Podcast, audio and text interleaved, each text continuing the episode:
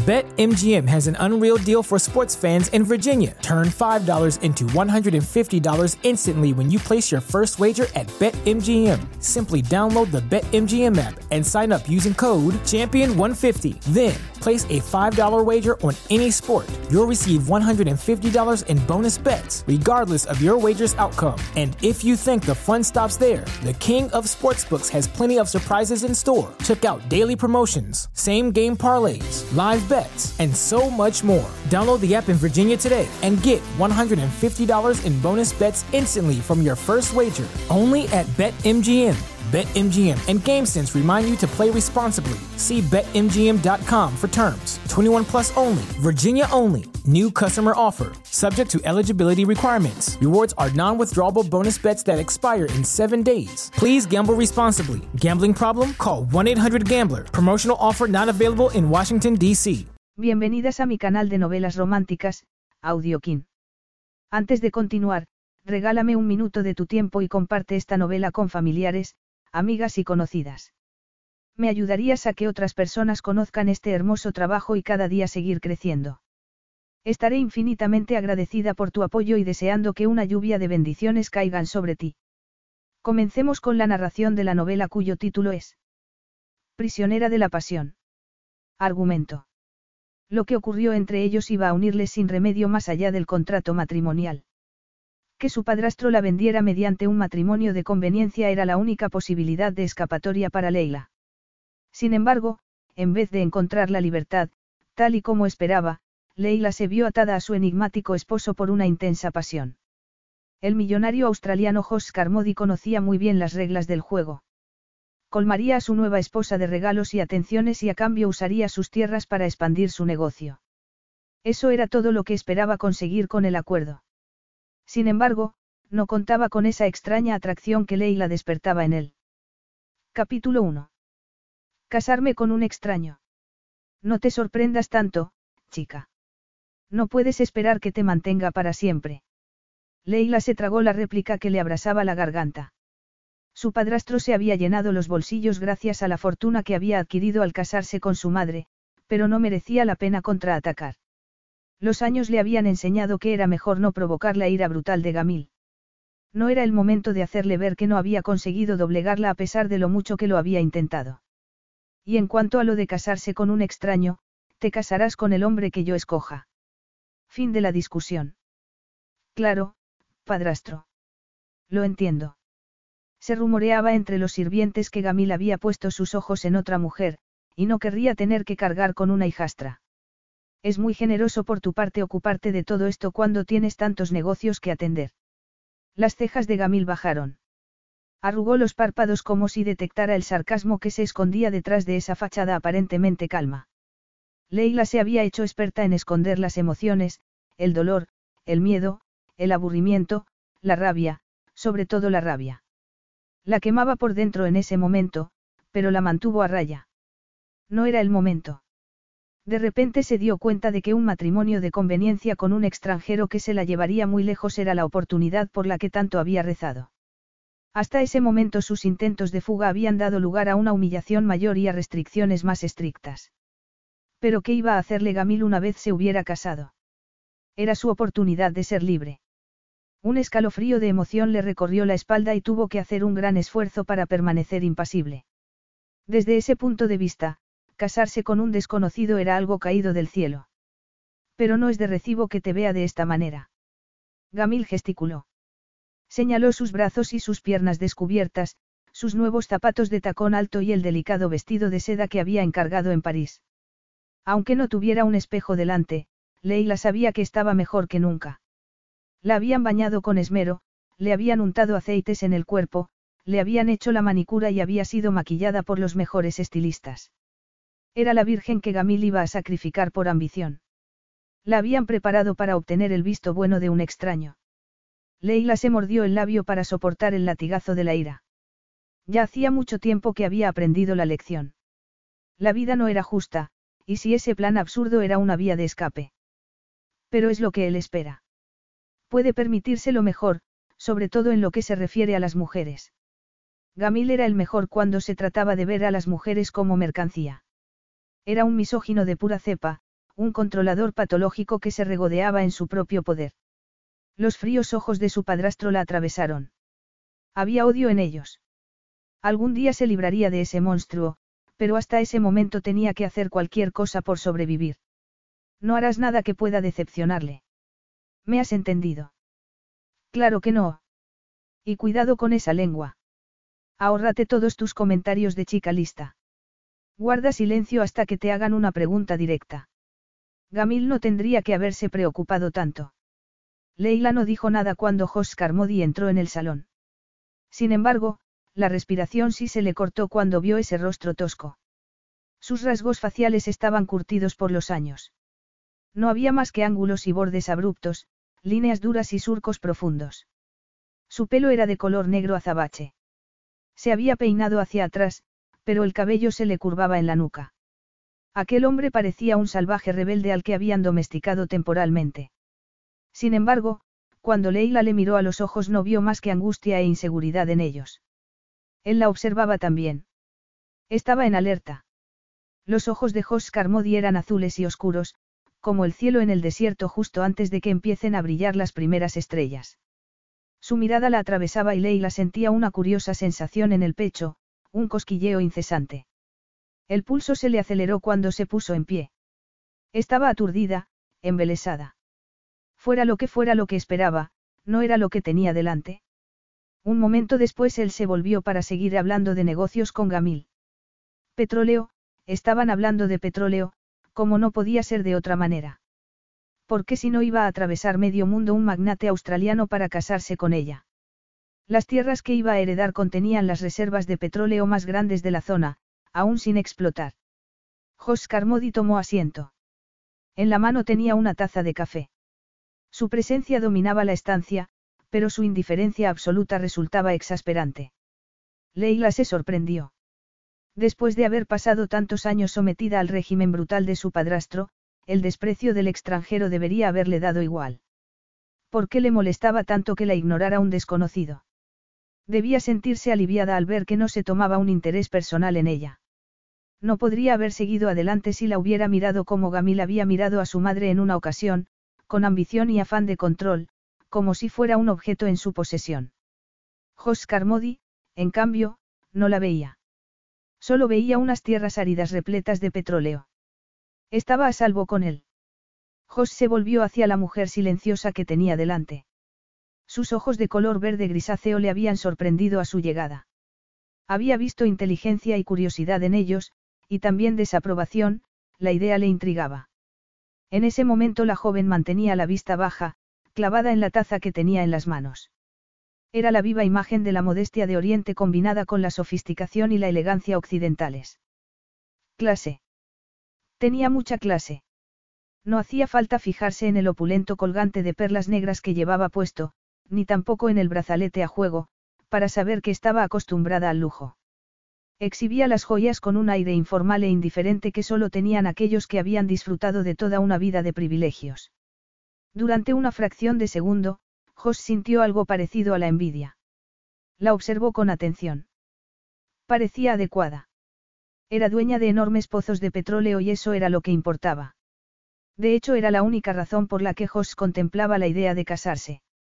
Esa era la puerta que le daba acceso a un gran proyecto empresarial. Además, también aportaba una jugosa cartera de contactos. Me gustaría conocer mejor a su hija, le dijo a Gamil. A solas. Los ojos de Gamil emitieron un destello. ¿Era miedo o desconfianza? De repente asintió con la cabeza y se marchó, no sin dedicarle una última mirada de advertencia a Leila. No ha dicho nada desde que llegó. No tiene interés en los pozos de petróleo que son de su propiedad. Le preguntó a Leila. Unos ojos fríos y claros como el agua de un arroyo en medio de las montañas se volvieron hacia él. No vi que tuviera nada que añadir. Su inglés era impecable. Solo tenía un sutil acento que resultaba curiosamente seductor. Usted y mi padrastro estaban enfrascados en los planes de negocios, su sonrisa encantadora no le llegaba a los ojos. No está de acuerdo. Ella se encogió de hombros. Él la observaba, intrigado. La seda moldeaba su figura delicada y femenina. Su futura esposa tenía unas curvas exquisitas, a pesar de la fragilidad de sus muñecas y su cuello. El enlace matrimonial era una parte necesaria del trato. Sin embargo, no había esperado sentir más que curiosidad por ella. Los pozos de petróleo van a ser explotados. Usted tiene los recursos para hacerlo y mi padrastro está al tanto de todos los negocios familiares. José entendió rápidamente sus palabras. Alguien como ella no se molestaba en saber de dónde provenía su riqueza. ¿Por qué no le sorprendía? Había conocido a muchas como ella, chicas privilegiadas y consentidas, dispuestas a vivir del trabajo de otros. Usted no trabaja en el sector. No se toma un interés personal en su propio patrimonio. Una chispa momentánea iluminó su mirada y entonces sus labios esbozaron otra de esas sonrisas insinuadas de Madonna. Se inclinó hacia adelante y dejó la taza sobre la mesa de alabastro. Jos notó que algo vibraba bajo esa apariencia de calma total. Era algo primario que espesaba el aire y cargaba la atmósfera. Ella extendió sus manos perfectas. Mi padrastro se ocupa de todo. Jos guardó silencio. Había algo que no encajaba en su expresión. Tal vez era la mueca de sus labios, el gesto desapareció tan rápido como había aparecido y Jos se quedó con la duda. Quizás lo había imaginado, pero él no era dado a las fantasías. Tras haber pasado toda una vida en la mina, no estaba acostumbrado a tratar con mujeres delicadas, salvo a un nivel primario. Espera que su marido se ocupe de los negocios mientras usted disfruta de sus beneficios. Leila miró hacia la puerta por la que había salido Gamil. Discúlpeme. A lo mejor he sacado una conclusión precipitada. Creía que deseaba que me mantuviera en silencio mientras tomaba las decisiones importantes. ¿Desea que participe? Le preguntó, arqueando las cejas. Por primera vez en más de una década, Joss tuvo la impresión de no saber qué terreno estaba pisando. Si cuenta con experiencia en la materia, me gustaría oír su opinión. Las palabras no eran más que un mero formalismo. A Jos le gustaba trabajar sin ayuda. Solo había sitio para un único comandante en su imperio. Y sobra decir que su vínculo con personalidades importantes de la región es de un gran valor. Claro, dijo ella. La expresión de sus ojos era de absoluta indiferencia. Pero me temo que no tengo experiencia en petroquímicos. ¿Cuál es su experiencia entonces? Leila volvió a mirar hacia la puerta. No creo que tenga nada que ver con su especialidad. Mis conocimientos se limitan al ámbito doméstico, dijo, alisándose el vestido. ¿Compras y cosas así? Le preguntó Jos. No sabía por qué le estaba haciendo tantas preguntas. Por alguna extraña razón quería atravesar ese escudo de compostura tras el que se había parapetado. ¿Por qué sentía la necesidad de entenderla? Porque iba a convertirse en su esposa, después de 32 años iba a casarse por fin, aunque solo fuera por intereses empresariales. ¿Cómo ha sabido que me gusta comprar? Le preguntó ella, tocando las perlas de su brazalete. Siempre y cuando no se quede con la impresión de que busco a alguien que me domestique. Leila abrió los ojos y se echó a reír de repente. Domesticar a Jos Carmody, quien en su sano juicio aceptaba un reto como ese. Era un hombre grande, un tipo duro, curtido en mil batallas. No tenía nada que ver con Gamil. Sin embargo, esos ojos calculadores, el autocontrol casi sobrehumano y un ego monumental auguraban unas cuantas similitudes. Jos Carmody no tenía una cara más amable. No se preocupe tanto, dijo Leila rápidamente. La idea no se me había pasado por la cabeza. ¿Está segura? Leila supuso que se vería a sí mismo como un gran partido. Con su aspecto y su indecente fortuna las mujeres debían de arrojarse a sus pies todos los días. Sin embargo, seguramente no era la única capaz de ver lo que realmente era, un animal peligroso e indomable. Por muy sorprendente que parezca, sí que lo estoy, Leila oyó el afilado tono de provocación que teñía sus propias palabras. La expresión de Jos Carmody le dejaba claro que él también lo había percibido. Entonces, ¿qué es lo que imaginaba, Leila? Su voz bajó media octava de repente. Dijo su nombre despacio, saboreándolo. Leila sintió que el vello de los brazos se le ponía de punta. Ningún hombre había pronunciado su nombre de esa manera. Era un desafío y una invitación al mismo tiempo. Parpadeó rápidamente. Gamil debía de estar agazapado detrás de la puerta. Pensaba que estaba interesado en mi herencia, le dijo, sosteniéndole la mirada. Él asintió con brusquedad unos segundos después.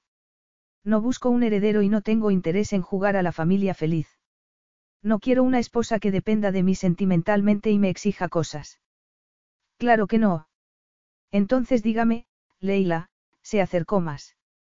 Su voz era un susurro profundo que le acariciaba la piel. ¿Por qué quiere casarse conmigo? Leila se quedó en blanco un momento. Era hipnótico ver cómo formaban su nombre esos labios firmes. Respiró profundamente y su mente se puso en marcha de nuevo. Dile lo que espera oír y cierra el acuerdo. Por lo que puede darme. Él hizo un gesto de aprobación con la cabeza casi imperceptible. Para ver el mundo y vivir la vida de la esposa de un millonario. Bacara es mi tierra natal, pero es, limitada, una risotada amenazaba con escapar de sus labios en cualquier momento, así que se mordió el cachete por dentro para ahogar ese momento de debilidad. Si me caso con usted, mi vida cambiará para siempre. Oscar Modi la observó con unos ojos tan oscuros como el océano más profundo. Leila fue capaz de ver el momento exacto en que tomaba la decisión. Frunció los labios y sus ojos emitieron un destello de aprobación. Carmody sabía lo que quería. Quería una esposa que no se convirtiera en una carga, una mujer que se casara con él por su riqueza y prestigio, que se dedicara a las compras mientras él hacía lo que más le interesaba, ganar más millones. El dinero era lo que le movía. Nada más. Pero ¿qué podría hacer si se enteraba de que solo era una vía de escape para ella? Llega tarde. Gamil caminaba por el patio. Sus pisadas maltrataban el césped de la piscina y los delicados azulejos que los ancestros de Leila habían colocado con tanto cuidado. ¿Qué le has dicho? Se dio la vuelta bruscamente, escupiéndola en la mejilla al hablar. Tuviste que ser tú. Todo lo demás estaba arreglado. No tiene por qué echarse atrás a menos que haya sembrado la duda en su cabeza. El rostro furioso de Gamil llenó todo el campo visual de Leila, pero ésta se mantuvo firme. No era buena idea retirarse cuando estaba tan colérico. Ya has oído todo lo que ha pasado entre nosotros. En realidad había oído demasiado. La temeridad de reírse ante Jos Carmody le había costado semanas de castigo a pan y agua. Afortunadamente, no obstante, le habían aumentado la ración diaria esa semana para que no fuera a desmayarse mientras pronunciaba los votos matrimoniales. Sí, la ira oscurecía el rostro de Gamil. Se inclinó hacia adelante. Su aliento rancio le quemaba la cara. Te oí con tus juegos de palabras. Evidentemente, eso fue suficiente para que se lo pensara mejor. Y ahora, Gamil apretó los dientes y se dio la vuelta. ¿Cómo voy a mantener la cabeza alta si un hombre así te rechaza? Piensa en lo que eso significará para mi reputación, para mis aspiraciones en la corte. Tengo planes. Caminó hacia el otro lado del patio, murmurando cosas. Abría y cerraba los puños como si quisiera estrangular a alguien. Su padrastro casi nunca recurría a la violencia física. Prefería métodos más sutiles. Pero Leila sabía que no estaría a salvo si se veía acorralado. Apretó las manos. Deseó que Jos Carmody abriera las puertas de par en par en ese momento e irrumpiera en el patio. Nunca había sido tan esperado un novio en una boda. El miedo la atenazaba por dentro. ¿Acaso tenía razón Gamil? El australiano se había echado atrás. ¿Qué pasaría entonces con sus planes de independencia, con la vida con la que siempre había soñado? Leila trató de respirar profundamente. Aún había tiempo, aunque llegara una hora y media tarde. Los invitados, que ya empezaban a cuchichear, habían sido conducidos al salón para tomar un refrigerio. En el patio hacía un calor asfixiante. Leila se puso erguida. No quería admitir la derrota. ¿Cuántos años más podría aguantar? Ese último castigo de aislamiento total casi la había matado. Gamil había acabado con su madre. Había destruido su optimismo y su amor por la vida. Leila la había visto cambiar. Su madre, una mujer hermosa y extrovertida, interesada en todos y en todo, se había convertido en un fantasma esclavizado que salía de entre las sombras. Había perdido las ganas de vivir mucho antes de que llegara la enfermedad. A pesar de las finas sedas que llevaba, a pesar de los sofisticados tatuajes de henna que llevaba en las manos y en los pies, Leila no era una princesa consentida, sino una prisionera a la que retenían en contra de su voluntad. Si Jos Carmody no aparecía, no iba a tener otra oportunidad de respirar aire fresco hasta que cumpliera 25 años, pero para eso aún faltaba un año y cuatro meses. ¿Qué haces aquí fuera con este calor? Una voz profunda interrumpió sus pensamientos. El la golpeó en el abdomen. Allí estaba Jos Carmody. Leila abrió los ojos y no pudo evitar sonreír. Era la primera sonrisa auténtica que esbozaba en muchos años. Los músculos faciales se estiraban, dolían. La sensación era muy rara en ese mundo de emociones contenidas. Jos se detuvo, sorprendido ante esa extraña combinación de fragilidad y compostura. Parecía más delgada que nunca y tenía la mandíbula más pronunciada. Cuando levantó la mano, las pulseras rígidas que llevaba tintinearon. Abrió los ojos. Sus pupilas estaban completamente dilatadas, más grises que nunca. De repente sonrió. No era una sonrisa pequeña, como la que le había regalado unas semanas antes, sino una sonrisa de alegría que le atrapaba. Embelesado, Jos la observó durante unos segundos. Un aroma intenso a rosas le embriagaba. La mujer que tenía delante, ataviada con las prendas nupciales tradicionales, parecía tan distinta a la joven avispada y sarcástica que le había intrigado semanas antes. Te estaba esperando, no había rencor alguno en su voz, pero su mirada le atravesaba como si esperara una explicación. Jos notó un extraño calor en la piel. Era culpa lo que sentía. Gamil no se atrevió a expresar queja alguna. Al igual que el resto de la gente, sabía que él vivía según sus propias reglas y que solo hacía lo que más le convenía. Los negocios eran lo primero para él y esa mañana había tenido que atender unas cuantas llamadas urgentes que no podían esperar. Una boda, en cambio, sí podía retrasarse. Al ver la expresión de ella, no obstante, Jos sintió que la había decepcionado. Era una sensación extraña, algo que no sentía desde hacía muchos años y que evocaba viejos recuerdos de la infancia. Por aquel entonces nada de lo que hacía estaba a la altura de las expectativas de la gente. Su padre, implacable y exigente como nadie, quería que su hijo se convirtiera en un clon de sí mismo. Su madre, en cambio, con solo pensar en ella sentía un sudor frío por todo el cuerpo. Dejó a un lado esos recuerdos negros. ¿Has esperado aquí fuera? Le preguntó. No podrías haber esperado dentro. Pareces, se acercó y se fijó en su palidez, en la capa de sudor que le cubría la frente y el labio superior. No parece que estés bien.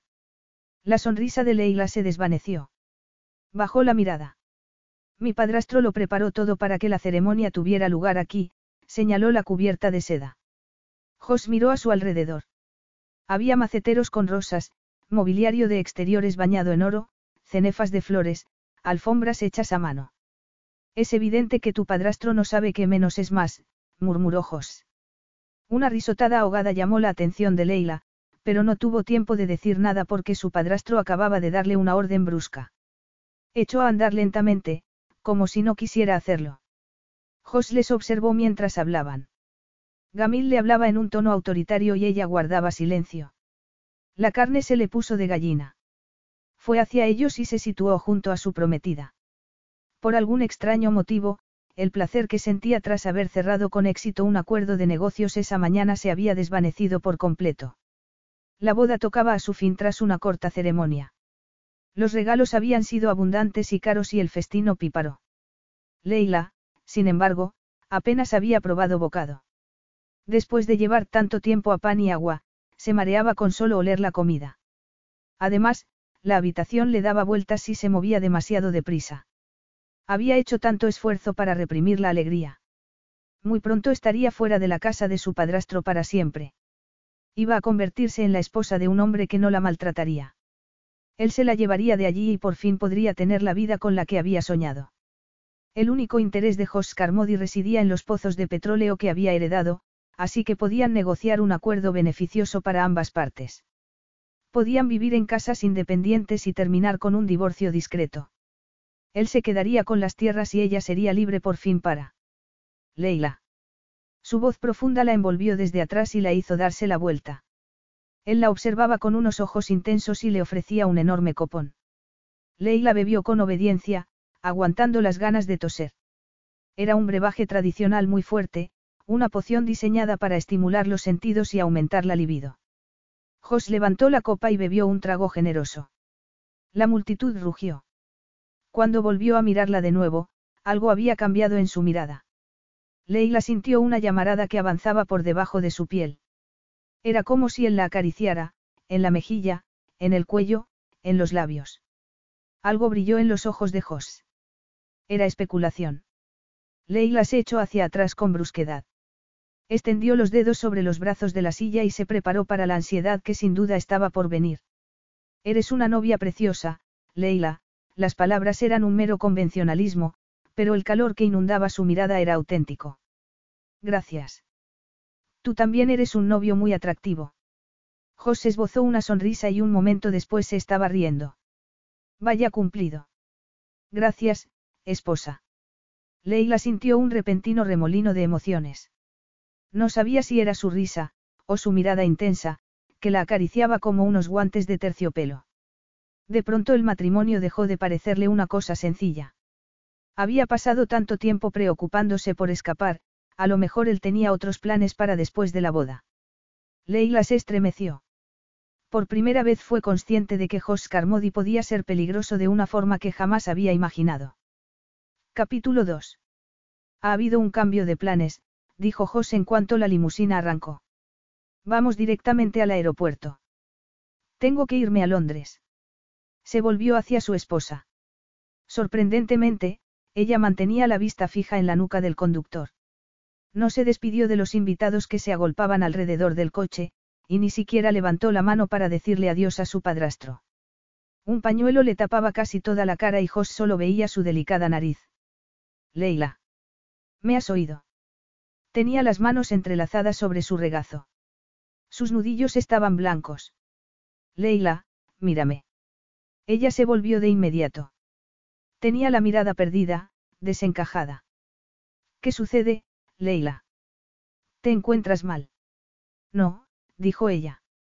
Yo nunca me enfermo, añadió, esbozando media sonrisa.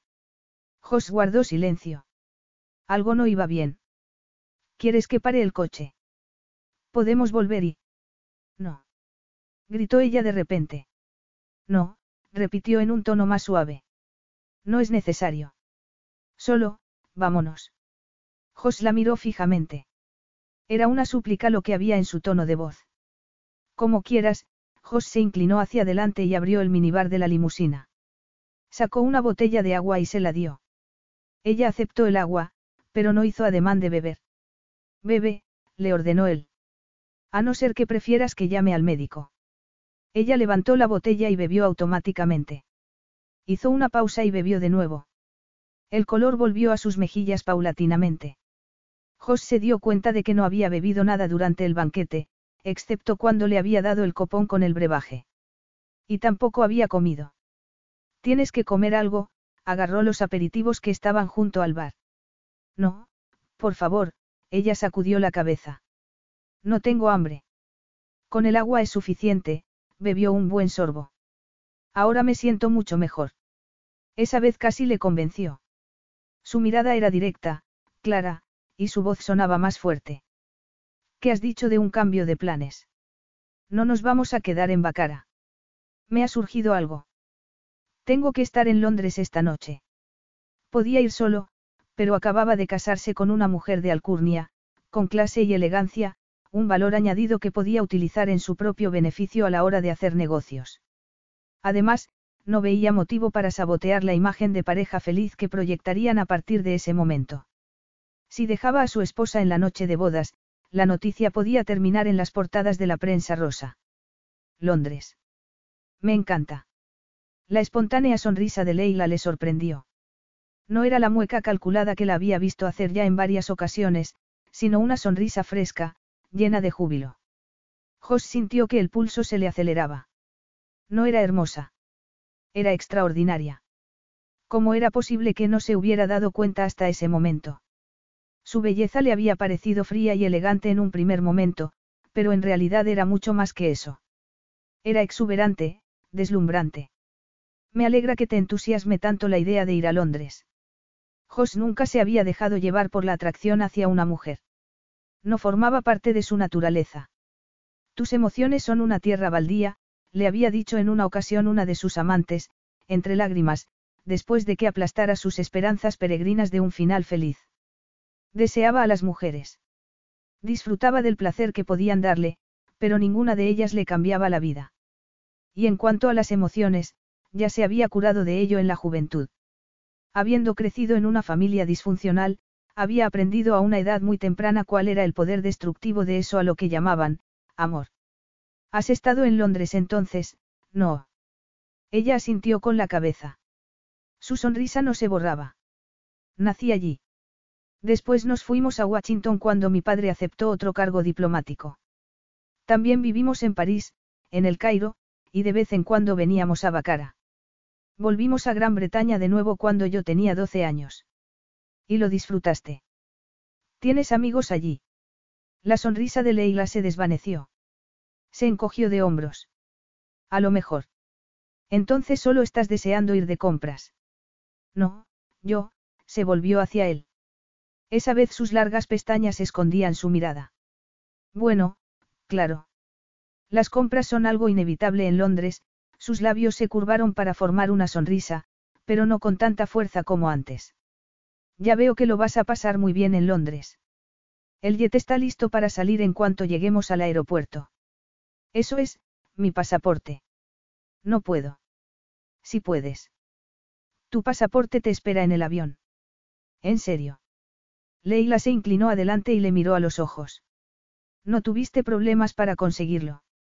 Mi personal se hizo con él. Supongo que no hubo dificultades, Jos la observó con curiosidad. Lo que veía en su rostro era casi asombro. ¿Pasa algo? ¿Qué?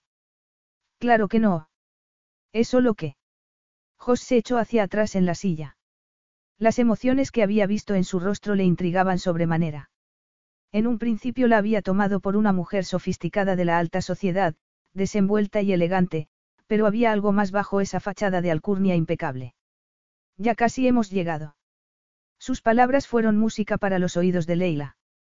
El hecho de escapar de la casa de Gamil, de Bacara, parecía demasiado bueno para ser cierto. Aunque amara su tierra natal, no iba a sentirse segura hasta estar a un continente de distancia de Gamil. Había contado con tener que quedarse en el país algunas semanas más e incluso había llegado a pensar que Gamil podría llegar a convencer a Jos para que la dejara atrás cuando tuviera que marcharse.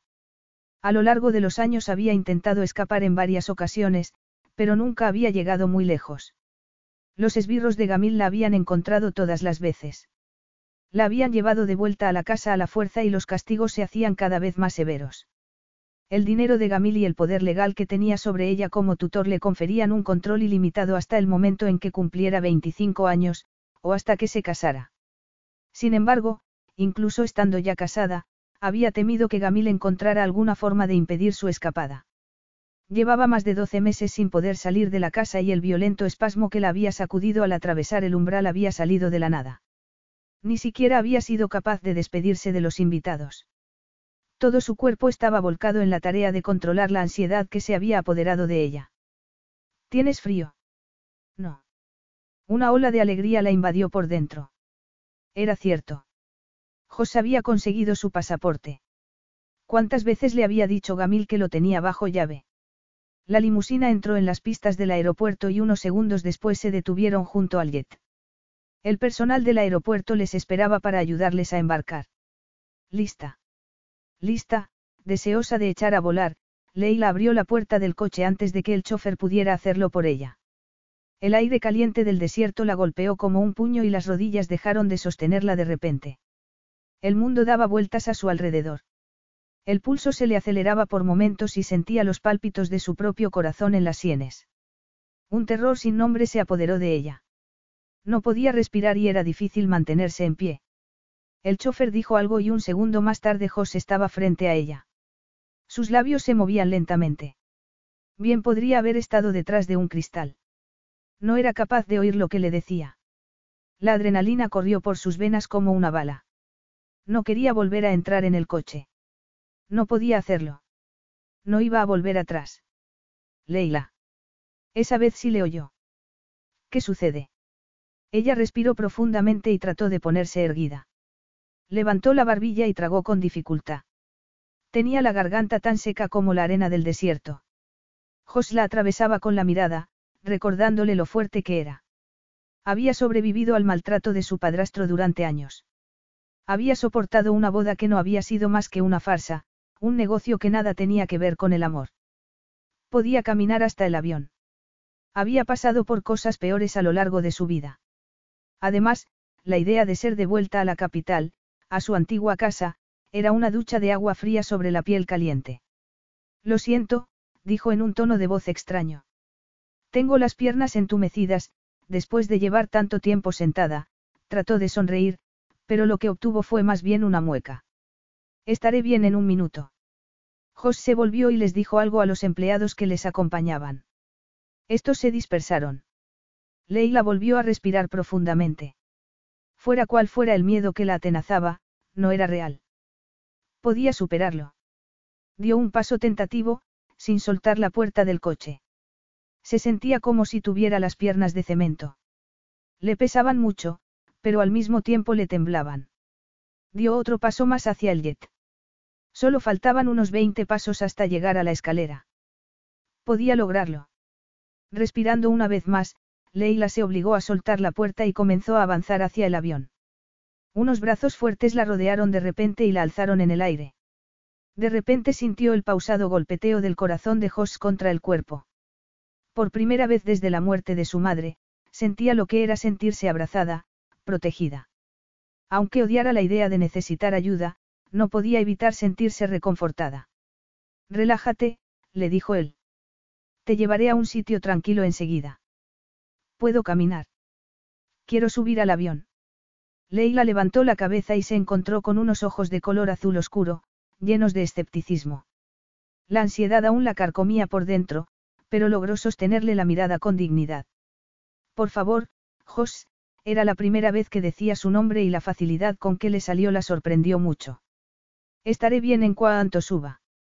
Él vaciló un momento. Frunció el entrecejo y la observó con mucha atención. Muy bien. Vamos al jet entonces. Leila respiró profundamente hasta llenarse los pulmones. Gracias, cerró los ojos y trató de regular la respiración. Él acababa de moverse, pero no abrió los ojos para mirarle. Le bastaba con sentir esos músculos que la sostenían. La sensación de seguridad la llenaba por dentro. Se sentía muy segura en brazos de un extraño, pero no quería preguntarse por qué. Lo siento, susurró Leila. Normalmente no, la mayoría de las veces puedo caminar y mantener una conversación a la vez. De pronto sintió la carcajada de José en el flequillo. No lo dudo, le dijo él. No olvides que te he visto hacer de anfitriona. Has lidiado con un marido desconocido delante de cientos de invitados durante una boda interminable y has mantenido el tipo sin pestañear. Leila abrió los ojos de golpe. Su tono de voz sarcástico le llamaba mucho la atención. En un principio había creído que Jos Carmody era demasiado seco como para tener sentido del humor. Creía que cuando la miraba lo único que veía eran cientos de hectáreas de tierra, pero se había equivocado. Fue una boda corta, teniendo en cuenta cómo suelen ser las ceremonias en Bacara, dijo ella, mirándole a la cara mientras subían los peldaños que llevaban al jet. Nos libramos de casi toda la pompa. Gamil se había puesto furioso. Quería exhibir toda su riqueza y también a su futuro yerno delante de la alta sociedad. Leila sintió el roce del hombro de Jos cuando atravesaron la portezuela del jet. Ya se sentía mejor. A lo mejor había perdido la capacidad de soportar el calor de Bacara después de haber pasado tantos años cautiva en la mansión. Ahora ya puedo ponerme en pie. Gracias. Ya me siento bien. Jos la miró a los ojos. Su expresión era hermética. Leila sintió una ligera inquietud. ¿Qué veía mientras la observaba? ¿Un valor financiero o algo más? Apoyó la palma de la mano sobre su cuello y trató de poner algo de distancia, pero no funcionó. De repente se sentía vulnerable en sus brazos, diminuta. La mirada de Jos recayó en sus labios. Jos. Te he dicho que ya puedo ponerme en pie. Gritó. De repente era imperativo que la soltara. Él la apoyó en el suelo, sin dejar de observarla ni un momento. Leila sintió que las fuerzas volvían a sus piernas. Con los hombros erguidos y la frente bien alta, fue capaz de caminar hasta el asiento que le señalaba la azafata. ¿Podría traerme un vaso de agua, por favor? ¿Y algo para el mareo? Claro, señora, le dijo la auxiliar de vuelo. Jos se sentó al otro lado de la cabina. No dejaba de mirarla, tras haberse tomado el agua y el medicamento, Leila echó atrás la cabeza y cerró los ojos. El zumbido de los motores se hacía cada vez más intenso. Cuando el avión despegó por fin, volvió a abrirlos. José estaba leyendo unos papeles y haciendo anotaciones. Un gran alivio la invadió por dentro. Se había olvidado de ella. Su curiosidad había sido temporal. Para cuando llegaran a Londres ya la habría olvidado por completo. Se volvió hacia Bacara por última vez. Esas tierras baldías se alejaban para siempre. Una nueva vida acababa de empezar. Capítulo 3. Ya veo que estás como en casa. José entró en la cocina. Al ver a Leila con el hervidor en la mano, a punto de ponerlo al fuego, sintió algo parecido al calor de hogar. Era el último sitio donde esperaba encontrarla. Teniendo en cuenta el número de sirvientes que tenía en la casa de Gamil, se la imaginaba recostada en la cama y dando órdenes a los empleados. Leila se giró de repente. Me ha sorprendido. No esperaba verte aquí. Jos se encogió de hombros. Todo el mundo sabe que muchas veces me preparo el café yo solo. Quería decir que no esperaba encontrarte en el apartamento, no a esta hora del día, añadió al ver que él arqueaba las cejas. Solo es media tarde. Y los magnates nunca se toman tiempo libre. La mirada de Leila se desvió un instante.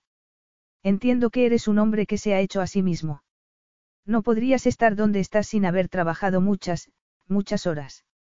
Tienes razón, Jos cruzó la estancia, se quitó la chaqueta y la dejó sobre un taburete, cerca de la enorme isla de la cocina.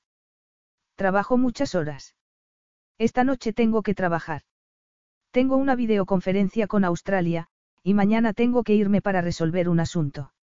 El resto de negocios tendrían que esperar. El accidente en una plataforma petrolífera era prioritario. Mientras tanto es hora de que hablemos. Buena idea, Leila asintió, pero sus hombros seguían tensos. ¿Por qué estaba tan tensa? ¿Era por él o acaso estaba enferma de nuevo? Frunció el ceño. El día anterior, cuando la había sostenido entre sus brazos, le había parecido que no pesaba nada. Se le salían los huesos de la cadera y también las costillas.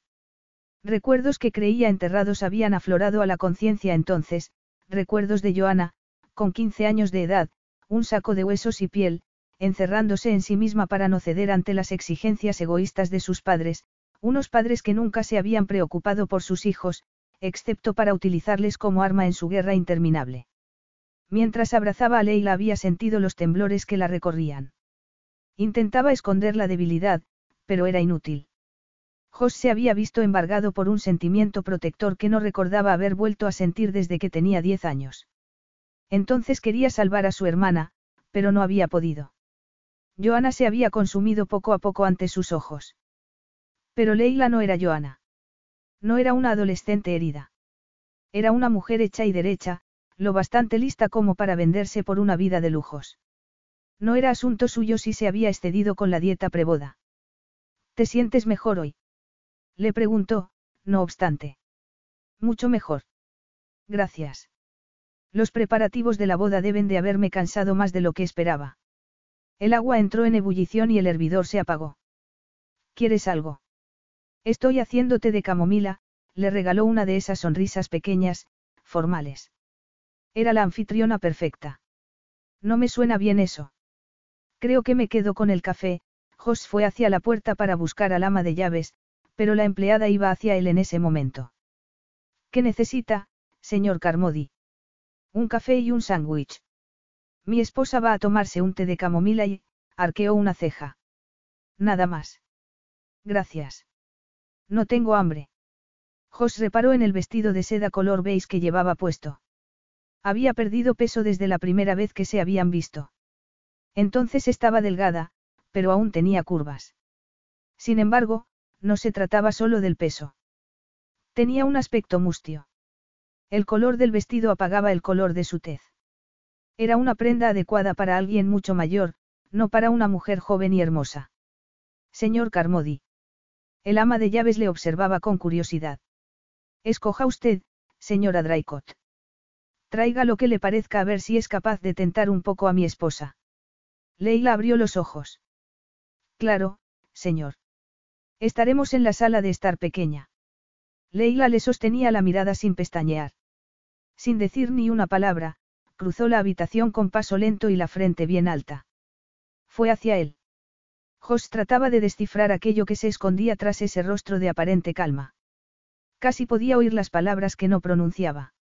La siguió y se detuvo abruptamente cuando ella lo hizo, frente a la puerta. ¿Cuál es la sala de estar pequeña? Hay varias. A la derecha. La tercera puerta. Siguiéndola, Jos se permitió el lujo de mirarla de arriba abajo. Sus caderas se movían a un ritmo suave, discreto. Ella entró en la sala y se sentó. Era la viva imagen de la gracia femenina. De repente Jos sintió que había conseguido algo más de lo que esperaba en ese matrimonio de conveniencia. Leila escogió una silla ancha. El cuero suave la envolvía, disipando la inquietud que la había invadido desde la llegada de Jos.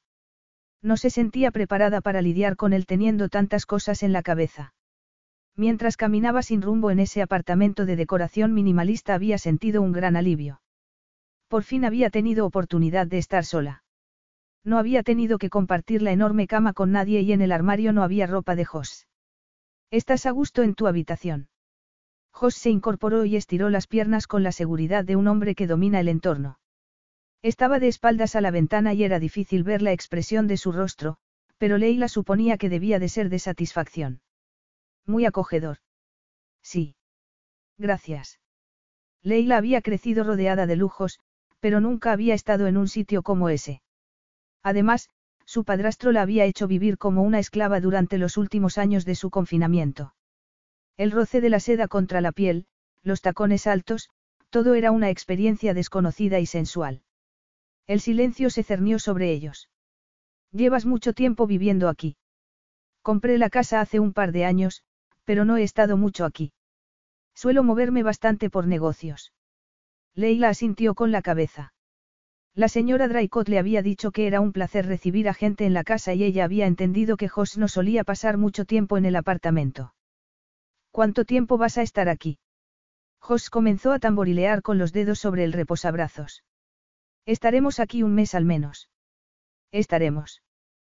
Claro. Acabamos de casarnos. Leila trató de ignorar el pánico que la invadía al pensar en la posibilidad de tener que compartir el espacio con Jos Carmody. Aunque hubieran llegado a un acuerdo para llevar vidas independientes, la idea de tener que pasar tanto tiempo a su lado durante un periodo de tiempo tan corto le restaba tranquilidad. Jos Carmody era un hombre poderoso, acostumbrado a salirse siempre con la suya.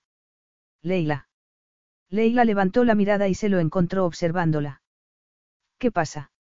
¿No te gusta el ático? Al contrario. Es muy agradable. Agradable. Jos arqueó una ceja. La gente lo describe de muchas maneras, pero nunca les he oído decir nada parecido. Siento haberte ofendido, dijo Leila lentamente. El apartamento es espectacular. Aquí tienen, señor, señora, el ama de llaves entró en ese momento con una enorme bandeja en las manos. Hay sándwiches y, miró a Leila y sonrió. Rollitos orientales con sirope y pasteles con sabor a agua de rosas. Pensé que le gustaría comer algo que le recuerde a su hogar, señora. Gracias. Es muy amable. Leila aceptó un plato repleto de delicias y le sonrió a la señora Draycott al tiempo que ésta abandonaba la estancia. Están muy buenos, dijo Jos después de comerse uno de los pastelitos. Agarró otro de inmediato. ¿Te gusta el dulce? Leila dejó su plato sobre una mesa accesoria y agarró su taza de té. Tu madre te hacía dulces cuando eras pequeño. Aunque siempre habían tenido cocinero, Leila recordaba los dulces de su madre como los mejores del mundo. No. La respuesta fue escueta y brusca. Mi madre no se manchaba las manos con algo tan mundano como cocinar. Entiendo. No lo creo. La voz de José era fría, cortante. Mi madre aborrecía todo aquello que pudiera estropear su figura de jovencita y sus manos delicadas, le dijo, mirándola fijamente. Además, creía que el mundo giraba en torno a ella. No le gustaba hacer nada doméstico para no ensuciarse las manos. Para eso estaban otros. Leila frunció el ceño al oír ese comentario corrosivo. Apartó la mirada. Se sentía incómoda con la emoción repentina que había aflorado en su interior. Eran dos extraños y era mejor que las cosas siguieran así. Tu madre debe de estar muy impresionada con todo esto, dijo, gesticulando a su alrededor. Mi madre está muerta, la mirada de Jos se oscureció. No tengo familia. Lo siento. La ausencia de parientes en la boda no te pareció extraña. Su tono de voz era brusco.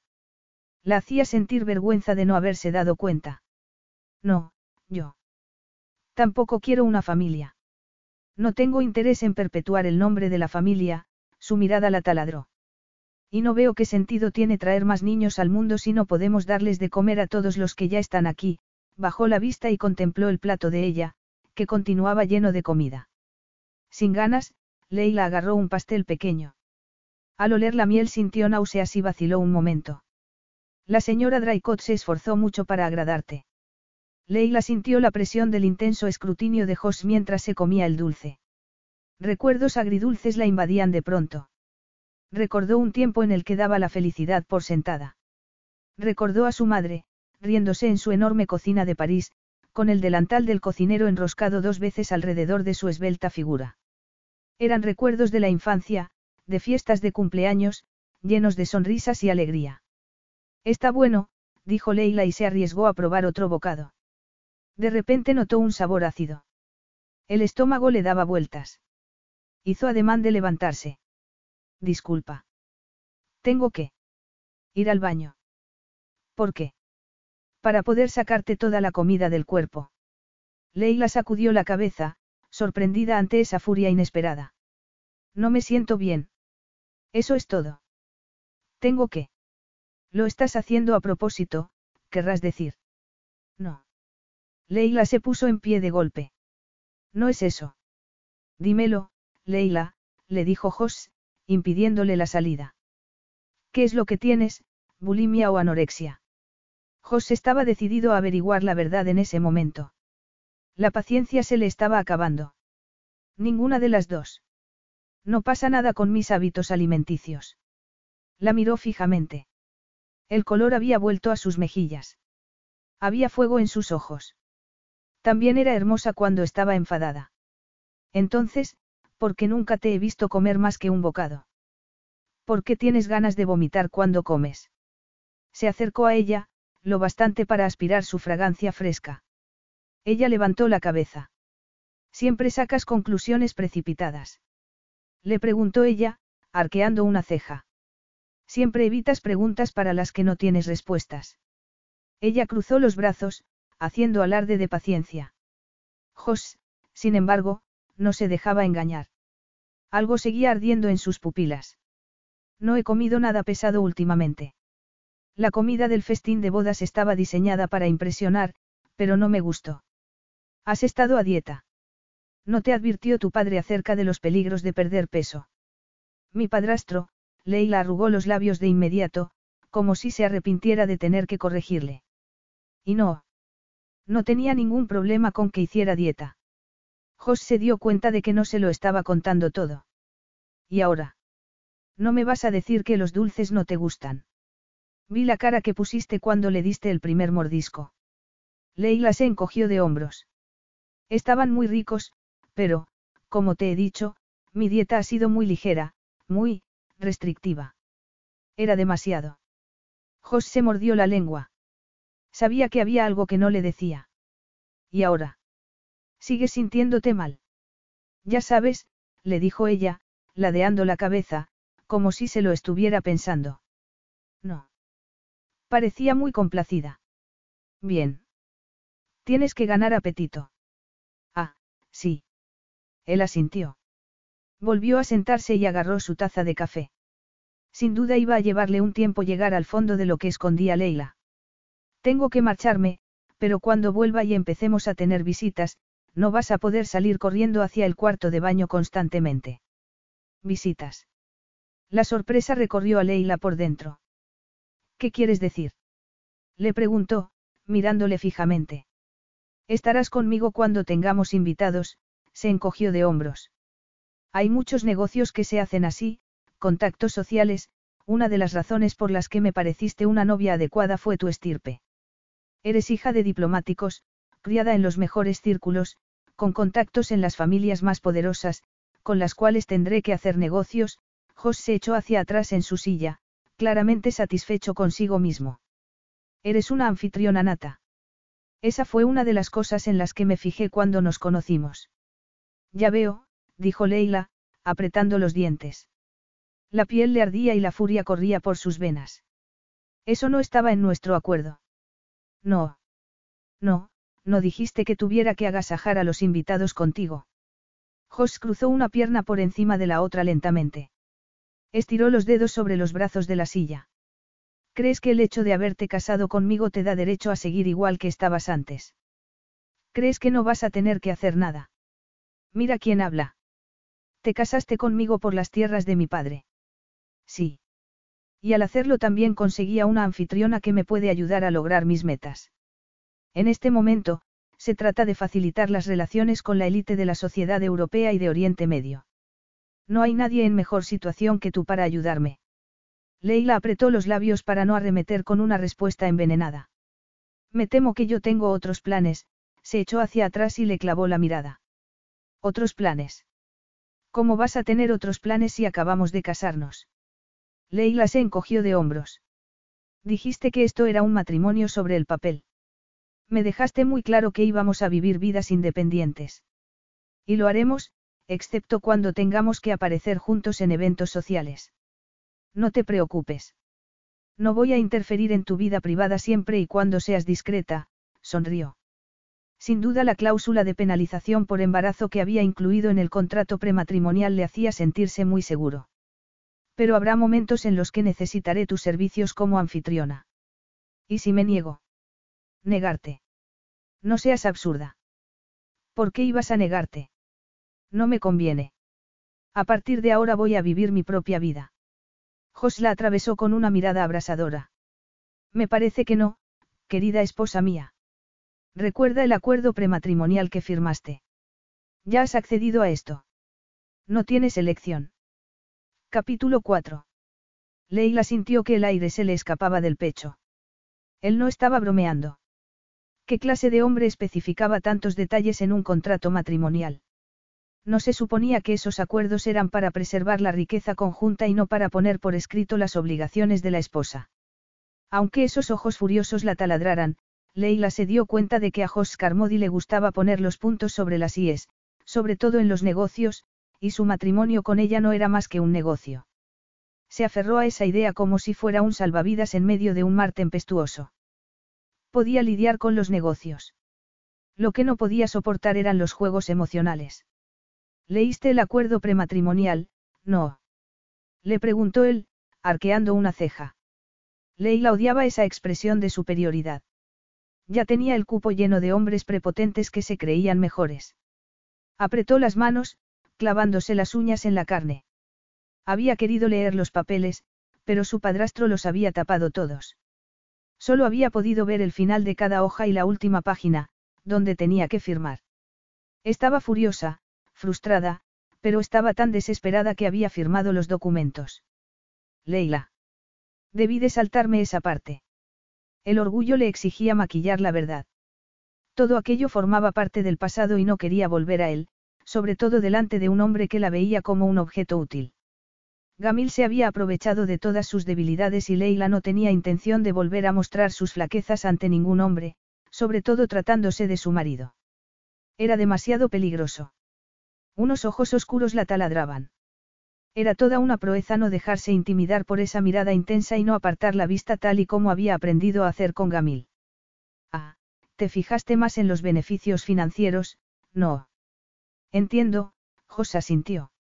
Ni siquiera sonaba sarcástico. Realmente creía que el dinero era todo lo que le importaba. Ya veo que tienes una muy mala opinión de las mujeres. Él pareció sorprenderse. Trato a la gente según me parece que son, ya sean hombres o mujeres. Y eso significaba que respetaba muy poco a la gente. Todo lo que averiguaba sobre él le confirmaba que era un hombre al que era mejor no conocer mejor. Entonces el contrato especifica mis obligaciones como anfitriona, Leila se obligó a ir al grano. ¿Hay algo más? Pediré que traigan una copia para que puedas leerla, miró el reloj.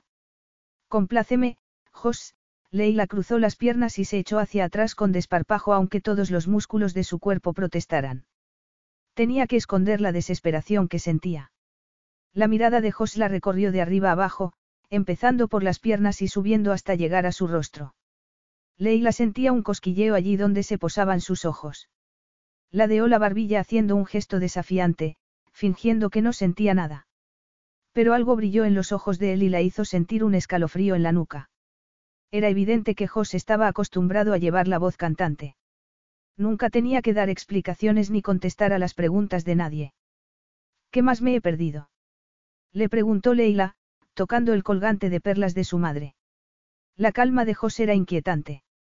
Estaba completamente centrado en ella y en el colgante que tenía en la mano.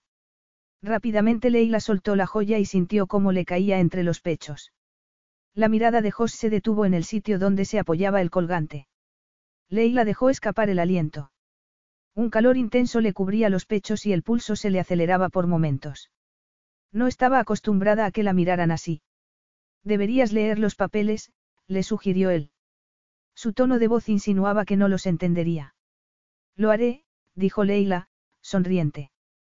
Pero mientras tanto. Él soltó el aliento. Su rostro se contrajo.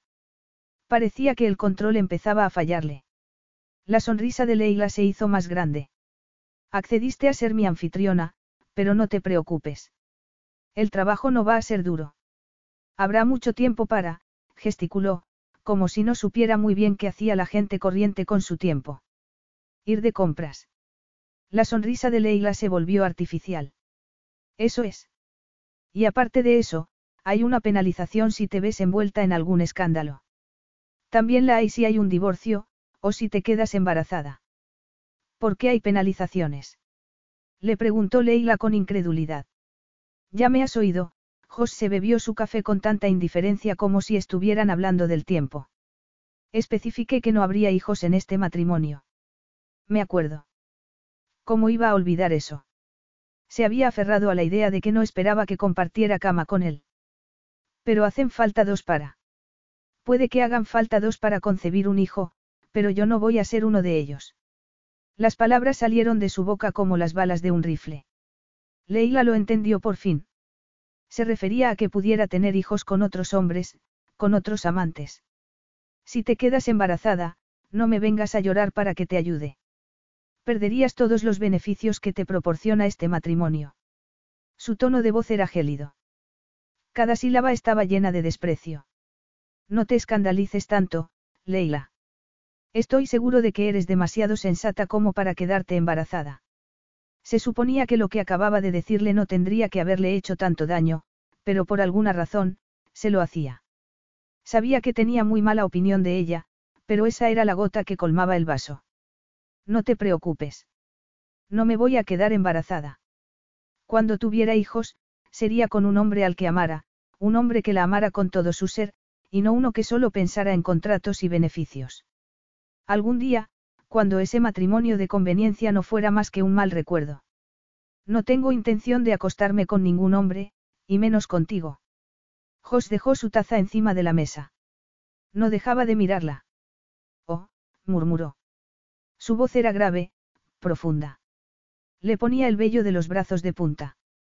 Yo nunca me, acuesto, con mujeres. Mi interés en ellas es mucho más activo. Siempre me acuesto solo, esbozó una sonrisa de pura satisfacción que la hizo estremecerse por dentro. A pesar de esa actitud engreída, su sonrisa sí era peligrosa. Leila se movió deliberadamente. Se acomodó en el asiento y volvió a cruzar las piernas. Levantó el colgante de su madre una vez más. Su solidez era reconfortante. Excelente, hizo una pausa para obtener toda la atención de Jos. Es reconfortante saber que no esperas intimidad de ningún tipo, bajó la voz. Simplemente asegúrate de mantener ese régimen en todos los ámbitos. Los encuentros casuales con tus compañeras de gimnasio no serían muy agradables, añadió en un tono mordaz. Jos abrió los ojos ligeramente y entonces, para sorpresa de Leila, se echó a reír. Touche. Has hablado como una auténtica esposa. Lo haré mejor la próxima vez, le dijo ella. No es una auténtica esposa lo que quieres, añadió al ver su expresión confusa. Claro que no. La risa se apagó en los labios de Jos. Durante una fracción de segundo casi había olvidado la necesidad de poner distancia entre ellos. ¿Y si me niego a ser tu anfitriona? ¿Por qué ibas a hacerlo? Jos se inclinó hacia adelante un poco, intrigado aunque no quisiera estarlo. Porque hacía una montaña de un grano de arena. ¿Por qué insistía tanto en ello? Leila se encogió de hombros y comenzó a juguetear con su brazalete. Jos estuvo a punto de dejarse engañar por su aparente indiferencia, pero entonces reparó en su otra mano. La tenía cerrada en un puño. La curiosidad le comía por dentro. Es la única cosa que quiero de ti. Si no cumples el acuerdo, lo rescindiré. Regresarás a Bacara de inmediato. Leila dejó escapar el aliento. Su mirada se encontró con la de Jos. Había emoción en sus ojos. De repente se oyó un ruido estridente y Leila apartó la vista. Las perlas negras rebotaban y rodaban alrededor de sus pies, pero ella seguía inmóvil, con una mano apoyada en el regazo y la otra sobre el pecho, sosteniendo lo que quedaba del collar. Leila. Jos hizo ademán de levantarse y de ir hacia ella, pero entonces se dio cuenta de lo que estaba haciendo y volvió a sentarse. Ella no se percató de nada. Mantenía la mirada fija en el suelo. Leila, ¿qué pasa? Desconozco la fuerza que tengo, dijo por fin, señalando las perlas que se movían sobre el suelo de parque. Esbozó una fría sonrisa que no resultaba nada convincente. Parecía que quería agacharse para recoger las perlas. ¿No quieres irte a casa? Ella se quedó quieta de inmediato. Se encogió de hombros, pero no le miró a los ojos. He vivido por todo el mundo. Bacara no es necesariamente mi casa. No me has contestado, Leila. ¿Por qué no quieres volver a Bacara? Ella se encogió de hombros y apretó las manos sobre el regazo. Respirando profundamente, abrió las manos, las colocó sobre los brazos de la silla y se recostó hacia atrás. Viví allí durante cuatro años. Ya es hora de cambiar. Estoy acostumbrada a mudarme cada cierto tiempo. Agitó una mano en el aire y Jos se fijó en una marca. Era una línea azulada que le recorría el brazo. La doble fila de perlas que había llevado en la muñeca a lo largo de ese día la tapaba, y el día anterior se había puesto unas pulseras rígidas que también escondían la mancha. Era un hematoma, la marca de una mano alrededor de su brazo. Jos recordó la forma en que miraba por encima del hombro el día en que se habían conocido. ¿Acaso la habían obligado a casarse? Leila se dio cuenta de que estaba atrapada. No tenía escapatoria. Con el pretexto de que iba a invertirlo, Gamil le había robado todo el dinero que le habían dejado sus padres, pero sin ese dinero solo contaba con la mensualidad que obtendría a través del matrimonio. Sus planes de independencia no podían llevarse a cabo de otra manera. Jos se puso en pie. La violencia de su movimiento la hizo encogerse de miedo. No se atrevía a levantar la vista, pero le oyó ir hacia la ventana. Dime, se dio la vuelta bruscamente. Te obligaron a casarte. Leila abrió los ojos. Contéstame. Su voz sonaba tensa, cortante. Leila. Le dijo en un tono más suave, como si acabara de arrepentirse de su brusquedad. Ella sacudió la cabeza. ¿Te importaría si hubiera sido así? Es verdad entonces, no. No, no es cierto. Jos dio un paso hacia ella y se detuvo. Levantó una mano y se frotó la nuca. Puedes decírmelo si tu padrastro te obligó a casarte, había algo en su voz que sonaba cercano a la simpatía. ¿Qué te hace pensar que lo hizo? Leila parpadeó. Se preguntó qué había dicho para hacerle sentir algo así. Jos se acercó más. Le agarró una mano. Ella tiró para soltarse, pero él le puso la palma hacia arriba. Había varias marcas en su piel, la huella de los dedos de Gamil. Su padrastro casi nunca la tocaba. El contacto físico nunca le había gustado, pero su rabia había alcanzado cotas insospechadas aquel día, cuando la había tachado de insolente. La había agarrado del brazo sin piedad mientras soltaba todo el veneno con su lengua viperina. Temblando, Leila ahuyentó esos recuerdos. Se concentró en el presente, en su muñeca, en la forma en que Jos le sujetaba la mano. La imagen la hizo esbozar una tímida sonrisa. Hacía tanto tiempo que no experimentaba ternura. De repente cayó en la cuenta de que podía ser una estratagema. Su padrastro era un maestro de las argucias. Esperaba el momento justo para buscar venganza aprovechando sus momentos más vulnerables, cuando bajaba la guardia. Leila. Ella levantó la vista lentamente. Él estaba a unos centímetros de distancia. Gamil se enfadó mucho por algo y me agarró con demasiada fuerza. Te hacía daño a menudo. Leila apartó la mirada. Es la única vez que me ha dejado marcas. No era de esos, respiró hondo. Quería retirar la mano, pero no podía. No era capaz de romper el contacto. No me obligaron a casarme. Yo accedí a casarme. No hubo coacción. ¿Estás segura? Ahora es el momento de decírmelo. Es cierto. Yo quería casarme contigo. Me alegra oír eso. Jos le levantó la mano. Ella alzó la mirada y se encontró con unos ojos color índigo. Sorprendentemente, él se llevó su mano a los labios y se la acarició suavemente. Leila abrió los ojos. Nunca la habían besado. El contacto lanzaba dardos de sensaciones que la recorrían de arriba abajo. Se preguntó cómo sería ser besada en los labios. Bajo su atenta mirada, Jos le dio un beso en la delicada piel de la muñeca, justo encima del hematoma. Leila dejó escapar el aliento con fuerza. Sus labios la acariciaban de una manera inesperada que la hacía estremecerse por dentro. La boca se le secó y los pezones se le endurecieron. Jos Carmody era peligroso. Bastaba con una simple caricia suya, con una pizca de ternura, para perder el control. Capítulo 5. ¿Qué le estaba pasando? Jos llevaba dos semanas fuera. Había habido un incendio en una plataforma petrolífera y el daño ecológico en el mar de Timor había sido considerable. Habían sido días de estrés y de poco dormir. Sin embargo, sus pensamientos volvían a Leila una y otra vez. Leila, su esposa, el sabor de su piel suave, la promesa de cosas maravillosas en sus ojos aturdidos y sus labios entreabiertos, cuando había sido la última vez que se había sentido así por una mujer. Pero Leila Carmody no era más que un activo. La había adquirido al hacer un trato que le permitía aceptar nuevos retos empresariales.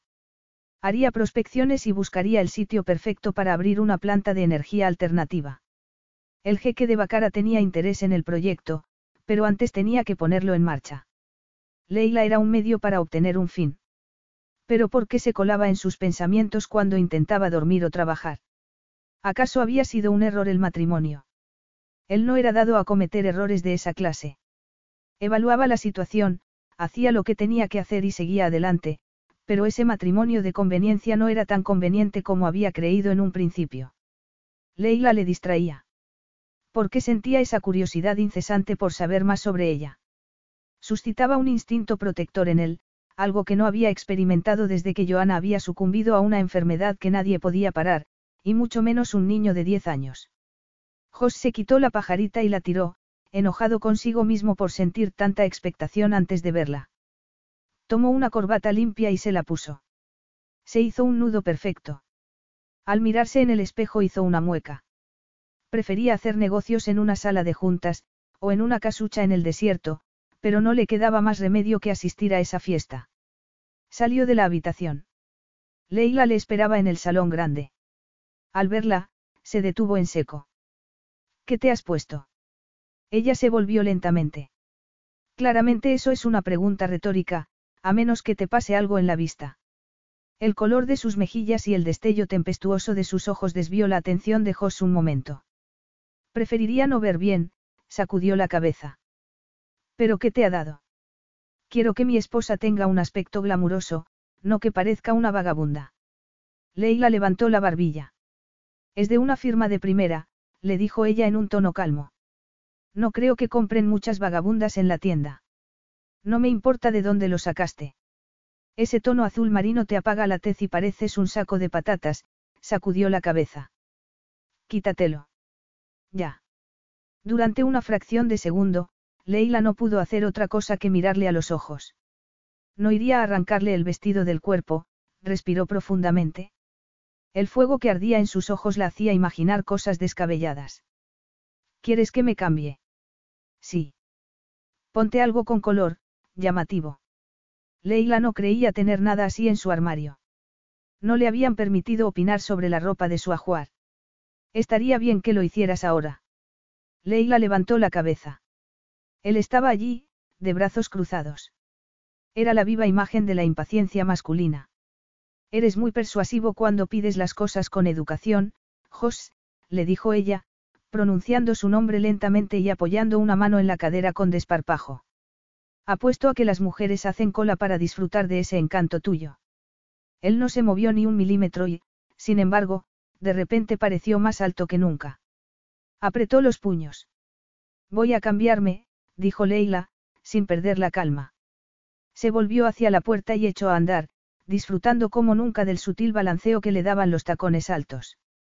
Hacía mucho tiempo que no sentía nada parecido. Un calor intenso la abrasó por detrás. Casi podía sentir su mirada sobre la piel. Se volvió parcialmente. Algo glamuroso. ¿Fue eso lo que dijiste? Glamuroso. Sí, repitió él. Quiero que tengas un aspecto espectacular. Leila sintió que le fallaban los pies y estuvo a punto de dar un traspié. Tenía pocas posibilidades de llegar a ese nivel, ni siquiera en su mejor día y con la ropa más elegante. Le habían hecho falta unas cuantas horas de práctica hasta llegar a un maquillaje aceptable. Llevaba muchos años sin pintarse los labios siquiera y no le había sido fácil reproducir el trabajo del estilista que habían contratado para la boda. Volveré enseguida, le dijo a Jos, intentando mantener los hombros erguidos. Dos minutos más tarde contempló la ropa que su padrastro le había hecho a medida. Había un par de vestidos de estilo informal y unos pantalones negros que le encajaban como un guante, pero lo demás era un desastre. No te decides. Leila se dio la vuelva de golpe. No puedes entrar aquí. Buscó algo para taparse, pero lo habían guardado todo. Levantó las manos y se cubrió como pudo. No puedo entrar le dijo él, arqueando una ceja. Sacudió la cabeza. Acabo de hacerlo, se adentró más en la habitación y se detuvo ante la fila de perchas. Leila se puso una mano sobre el pecho y respiró aliviada. Él miró los primeros conjuntos. No me digas que tú has escogido estas prendas. No. Entonces, ¿quién? Mi padrastro. Es complicado. Jos hizo una pausa y después siguió buscando entre las perchas. ¿Y esto? Sacó unos pantalones negros de tela suelta. ¿Te quedan bien? Sí, pero me dijiste que debía ser algo glamuroso. No son. En este momento me conformo con cualquier cosa que sea mínimamente aceptable, le dio los pantalones y se volvió hacia la cómoda. Leila quiso protestar, pero ya era demasiado tarde. Él había abierto un cajón lleno de braguitas y sujetadores. Abrió otro más y comenzó a rebuscar entre camisones y lencería. ¿Qué te parece esto? Se volvió hacia ella. Tenía una camisola de seda de color verde mar en las manos. ¿Qué pasa con ello? ¿Qué te parece si te lo pones con los pantalones negros? Leila aceptó la camisola. La seda era tan fina que llevarla puesta sería casi como ir desnuda, pero no tenía elección. Me los pondré juntos, hizo una pausa. Cuando te hayas ido. Jos la miró por última vez, dio media vuelta y se marchó. Te veo en el vestíbulo. José estaba de pie frente a la ventana. La rutilante ciudad se extendía ante sus ojos, pero apenas la veía. Lo único que ocupaba sus pensamientos era Leila. Entró en la sala de estar. Había varias botellas en una mesa accesoria. Pensó en servirse una copa de whisky, pero entonces se detuvo. Casi nunca bebía. Dio media vuelta. Se mesó el cabello. La exasperación se apoderaba de él por momentos. Por alguna extraña razón que no atinaba a entender, su esposa rompía el equilibrio del que había disfrutado hasta ese momento. Estoy lista. Una voz grave le acarició los sentidos. Se dio la vuelta y entonces deseó haberse tomado esa copa. Los pantalones negros acentuaban su figura femenina, acariciando cada curva de sus caderas y sus muslos. El color de la camisola le realzaba la mirada, haciendo que sus ojos parecieran más grandes que nunca. La seda era muy fina y se movía cada vez que ella respiraba, dibujando el contorno de sus pechos. No llevaba sujetador. Jos fue hacia ella. Quería tocarla, reclamar todo aquello que era suyo. Mucho mejor, le dijo. Te queda muy bien. Es demasiado simple, teniendo en cuenta que tú vas de traje. No vamos igual. Jos sacudió la cabeza. En absoluto. Pero ahora que lo dices, el moño no pega con tu nuevo look. Suéltate el pelo. Ella se le quedó mirando durante unos segundos y después se lo soltó. Con la camisola de seda y el cabello suelto, parecía que acababa de levantarse de la cama. Mucho mejor, repitió Jos, haciendo un gran esfuerzo para no perder el control. Vamos. No la tocó en ningún momento, pero Leila era consciente del calor de la palma de su mano. La sentía al final de la espalda. Entraron en el vestíbulo. Todavía tenía el pulso acelerado después del incidente del vestidor. La presencia de Jos y su mirada abrasadora la habían dejado sin aliento y la habían convertido en una idiota. Rápidamente se quitó el abrigo antes de que él se ofreciera a ayudarla. Aunque fuera de cobardes, prefería no tener que mirarle a los ojos o sentir el roce de sus manos. Necesitaba hacer acopio de toda su fuerza de voluntad para superar la prueba de esa noche. El momento que tanto había temido y para el que se había preparado había llegado. El ascensor no tardó en llegar. Dio un paso adelante y entonces se detuvo. Leila. Ella dio otro paso tentativo, pero se paró en el umbral. El corazón se le salía del pecho. ¿Has olvidado algo? Leila levantó la vista un instante. Leila. Buscando decisión donde no la había, Leila entró en el ascensor. Jos entró tras ella. Sentía su mano en la cintura. Si se concentraba en sentir el roce de su mano, el terror remitía. Las puertas se cerraron con un susurro siniestro. Leila se dio la vuelta y levantó la mano. Quiso apretar un botón para que la puerta se abriera de nuevo, pero unos dedos firmes capturaron sus manos. ¿Qué pasa, Leila? Ella sacudió la cabeza. Dando un paso adelante, trató de moverle. Quería alcanzar el panel de botones del ascensor antes de que el pánico se apoderara de ella. Jos no se movía ni un milímetro, no obstante. He cambiado de idea. No quiero salir, la desesperación la consumía. Es demasiado tarde para eso. No me importa. Leila sintió unos dedos que la sujetaban de la barbilla con fuerza, obligándola a levantar la vista. Le empujó en el pecho. Déjame salir. Vio un destello de furia en su mirada y un momento después sintió su brazo alrededor de la cintura. Unos dedos implacables la sujetaron de la barbilla. Eres una caja llena de sorpresas. Es un juego. Quieres vengarte porque te hice cambiarte. Puede que tu padrastro te haya dejado jugar a ser la princesa consentida, pero ahora estás conmigo, cariño, la observó durante unos segundos y entonces esbozó una sonrisa inmisericorde. No va a funcionar, Leila. Conmigo no. Ahora jugamos con mis reglas, añadió y a continuación la besó. Capítulo 6. Los labios de Jos se estrellaron contra los de Leila con furia y control al mismo tiempo. Sentía su brazo alrededor de la cintura, sujetándola con firmeza. Su mano sobre la cara no la dejaba moverse. No había huida posible. Un gemido se le escapó de la boca. Era frustración, desesperación. No tenía armas para luchar. ¿Cómo iba a enfrentarse a esa debilidad si estaba dentro de su cabeza? Los labios de Jos se movían sobre los suyos, trazando cada contorno. Calor, oscuridad, peligro, Leila sentía todas esas cosas en sus labios, en el aire que aspiraba frenéticamente. Volvió a oler el aroma ligeramente especiado que había sentido antes. Era su olor. No era un perfume, sino la fragancia de su piel masculina. Su boca se movió de nuevo, pero esa vez fue totalmente distinto. Le metió la lengua en la boca, sin darle tregua alguna. Leila se estremeció. Una ola de sensaciones desconocidas la invadía. No había concesiones a la inexperiencia. De repente sintió un ligero cosquilleo en el pecho que se propagó por su vientre hasta llegar más abajo. Las emociones que suscitaba su lengua eran abrumadoras. Su boca le apretaba los labios sin contemplaciones. Sentía sus dedos sobre la mejilla, enredados en su cabello. De pronto, sin haberlo decidido, Leila comenzó a devolverle el beso con torpeza, con avidez. El miedo se transformaba en deseo poco a poco. Quería vivir, experimentar, ser libre.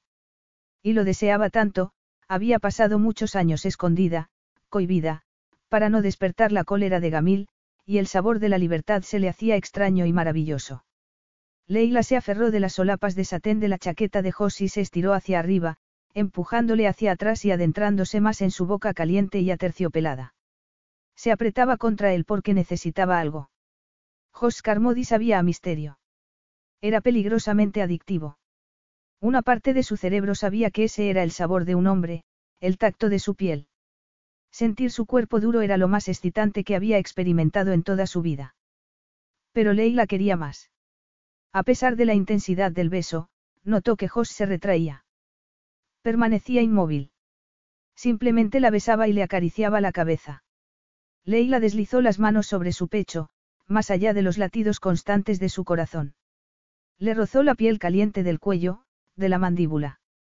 Enredó los dedos en su pelo, de repente oyó un gruñido profundo. Era un gruñido de deseo y satisfacción, pero no sabía si provenía de sí misma o de él. Le rodeó el cuello con los brazos y estiró el cuerpo contra él. Temblores de placer la sacudían de vez en cuando. Sus pechos se rozaban contra el duro pectoral de Jos, endureciéndole los pezones. Él sentiría el roce. La idea la excitaba mucho. El brazo con el que la sujetaba de la cintura subió ligeramente y entonces sintió el calor de la palma de su mano por debajo del abrigo. Unos dedos largos se deslizaban por su espalda, buscando el comienzo de sus pechos. Leila se tambaleó. Metió los dedos en su cabello copioso y esperó a la siguiente caricia, que sería mucho más intensa esa vez. Jos le masajeó un lado del pecho y entonces descendió hasta su cintura, haciéndola gemir. Se aferró a su cabeza y dio rienda suelta a todo su deseo en un beso arrebatador. Algo comenzaba a latir entre sus piernas. Él le rodeó la cintura y deslizó la mano sobre su trasero, con los dedos bien abiertos. Tiró de ella y la hizo pegarse a su miembro erecto.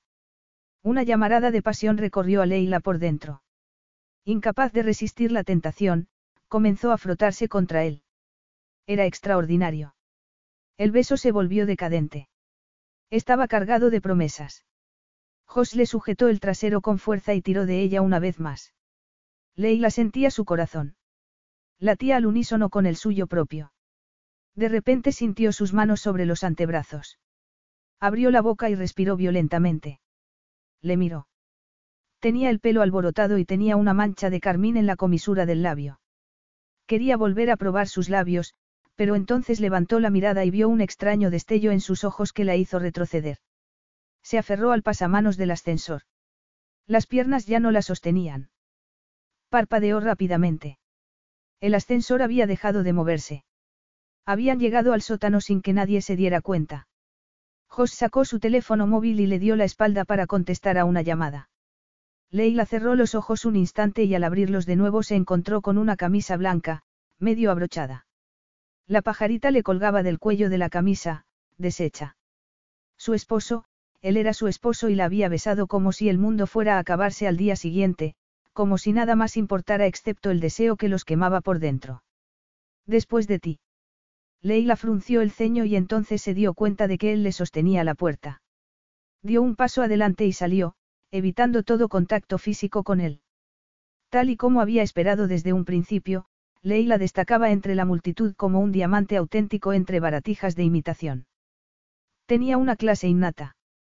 Trató de seguir la conversación que mantenía con Boris Tevchenko, un inversor importante de un consorcio que tenía intereses en Bacara, pero era inevitable no reparar en sus labios, que en ese momento esbozaban una sonrisa cortés.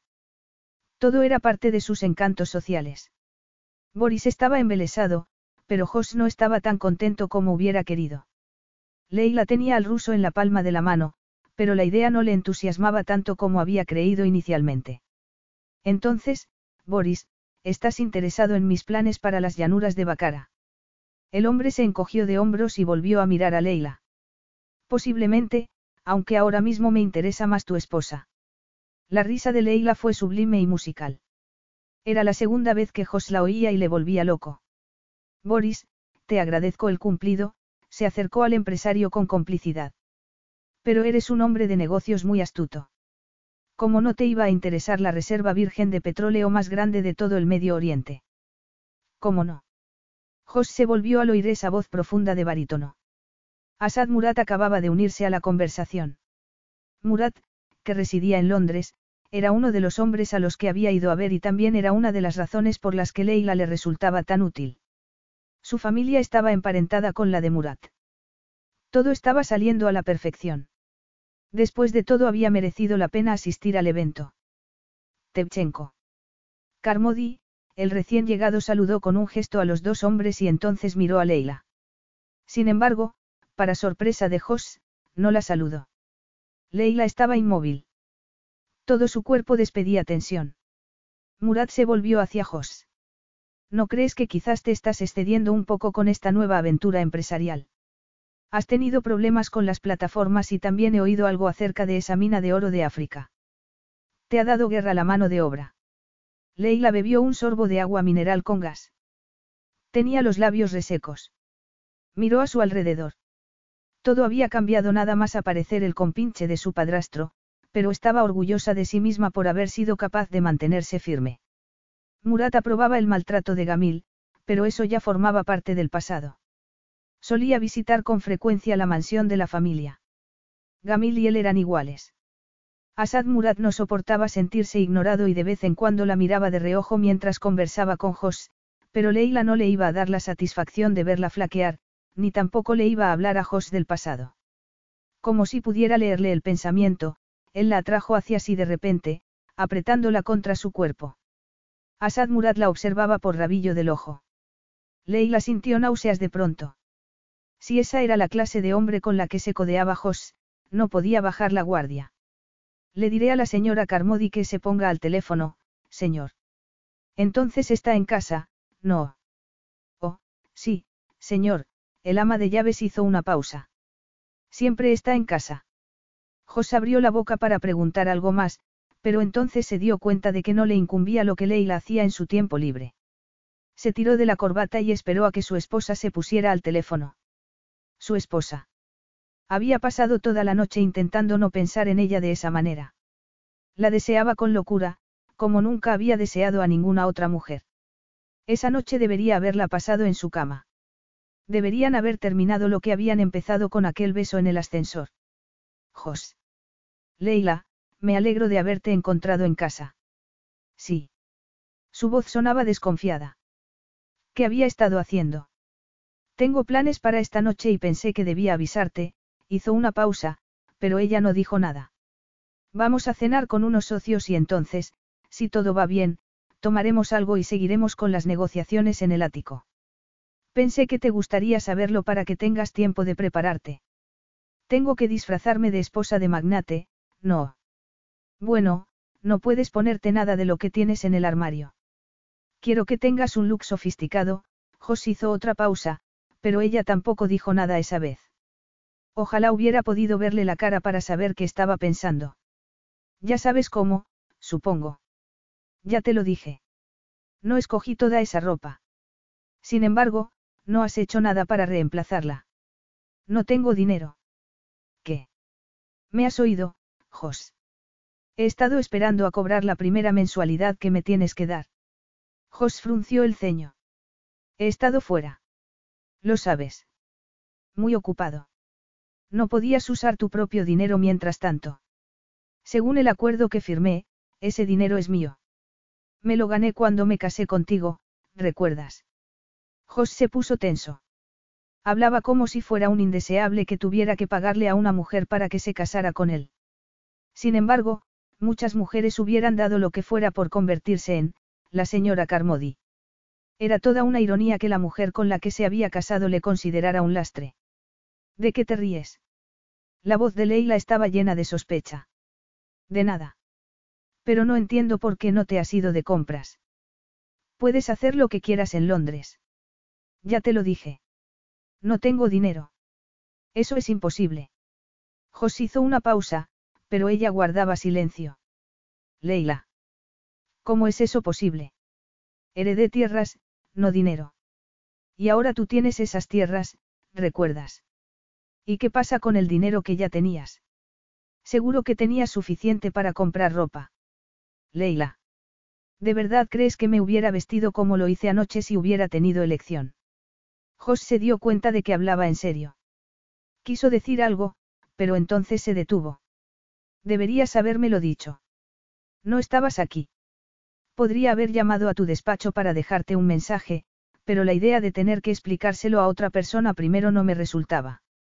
Arreglaré el problema ahora mismo, Jos se frotó la mandíbula. Debería haberle dado su número de teléfono móvil antes de marcharse. El hecho de no estar acostumbrado a vivir en pareja no era una excusa. Se pondrán en contacto contigo para darte los datos de tu nueva cuenta. Jos apretó la mandíbula. No podía seguir evitándolo. Ya era hora de satisfacer la curiosidad que sentía por esa joven misteriosa que se había convertido en su esposa. Capítulo 7. Leila caminaba de un lado a otro. Su nuevo vestido tenía una tela fina, satinada. Se le pegaba al cuerpo como un guante, acariciándola de la manera más sensual. Sofisticado, chic, le había dicho Jos en ese tono tan brusco. Y después había tenido la desfachatez de preguntarle si se atrevía a llevarlo puesto. Sus palabras le habían recordado una vez más cuál era el lugar que ocupaba en el mundo. No era más que una muñeca decorativa y conveniente. Se mordió el labio y dio media vuelta. ¿Cómo iba a convencerle de que merecía respeto si no se atrevía a salir del apartamento?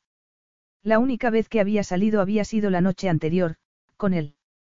Y después había vuelto a intentarlo, pero nada más pensar en la idea de salir sola unas náuseas violentas se habían apoderado de ella. Apretó los puños y se clavó las uñas en las palmas de las manos. La negra sombra de Gamil aún pesaba sobre ella. Jos había mantenido su palabra. Media hora después de recibir su llamada ya disponía de efectivo y gracias a eso había podido comprarse el flamante traje que llevaba puesto. Se lo había llevado un personal sopper al que había contratado. El hombre había llegado al ático repentinamente, cargado de prendas despampanantes. Leila, ¿estás lista? Las palabras interrumpieron sus pensamientos. Jos estaba en el umbral. No sin reticencia, le miró a los ojos y entonces reparó en sus labios, recordando su sabor. Leila tragó en seco. Hola, Jos. ¿Cómo estás? Durante una fracción de segundo, él permaneció inmóvil, y después entró en la habitación. Bien, gracias. ¿Y tú? Muy bien, la sonrisa de Leila era superficial. ¿Te parece lo bastante sofisticado el vestido? Le preguntó finalmente, mirándose el traje. Él siguió sin decir nada. Levantando la barbilla, Leila giró sobre sí misma lentamente. El colgante de perlas de su madre le colgaba sobre la espalda descubierta. El vestido tenía un atrevido escote en V, que caía aún más por detrás. Él avanzó hacia ella. Perfecto, le dijo.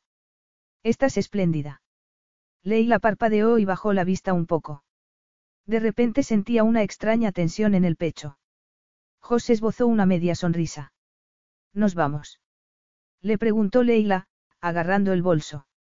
Después de ti, dijo él, invitándola a salir con un gesto.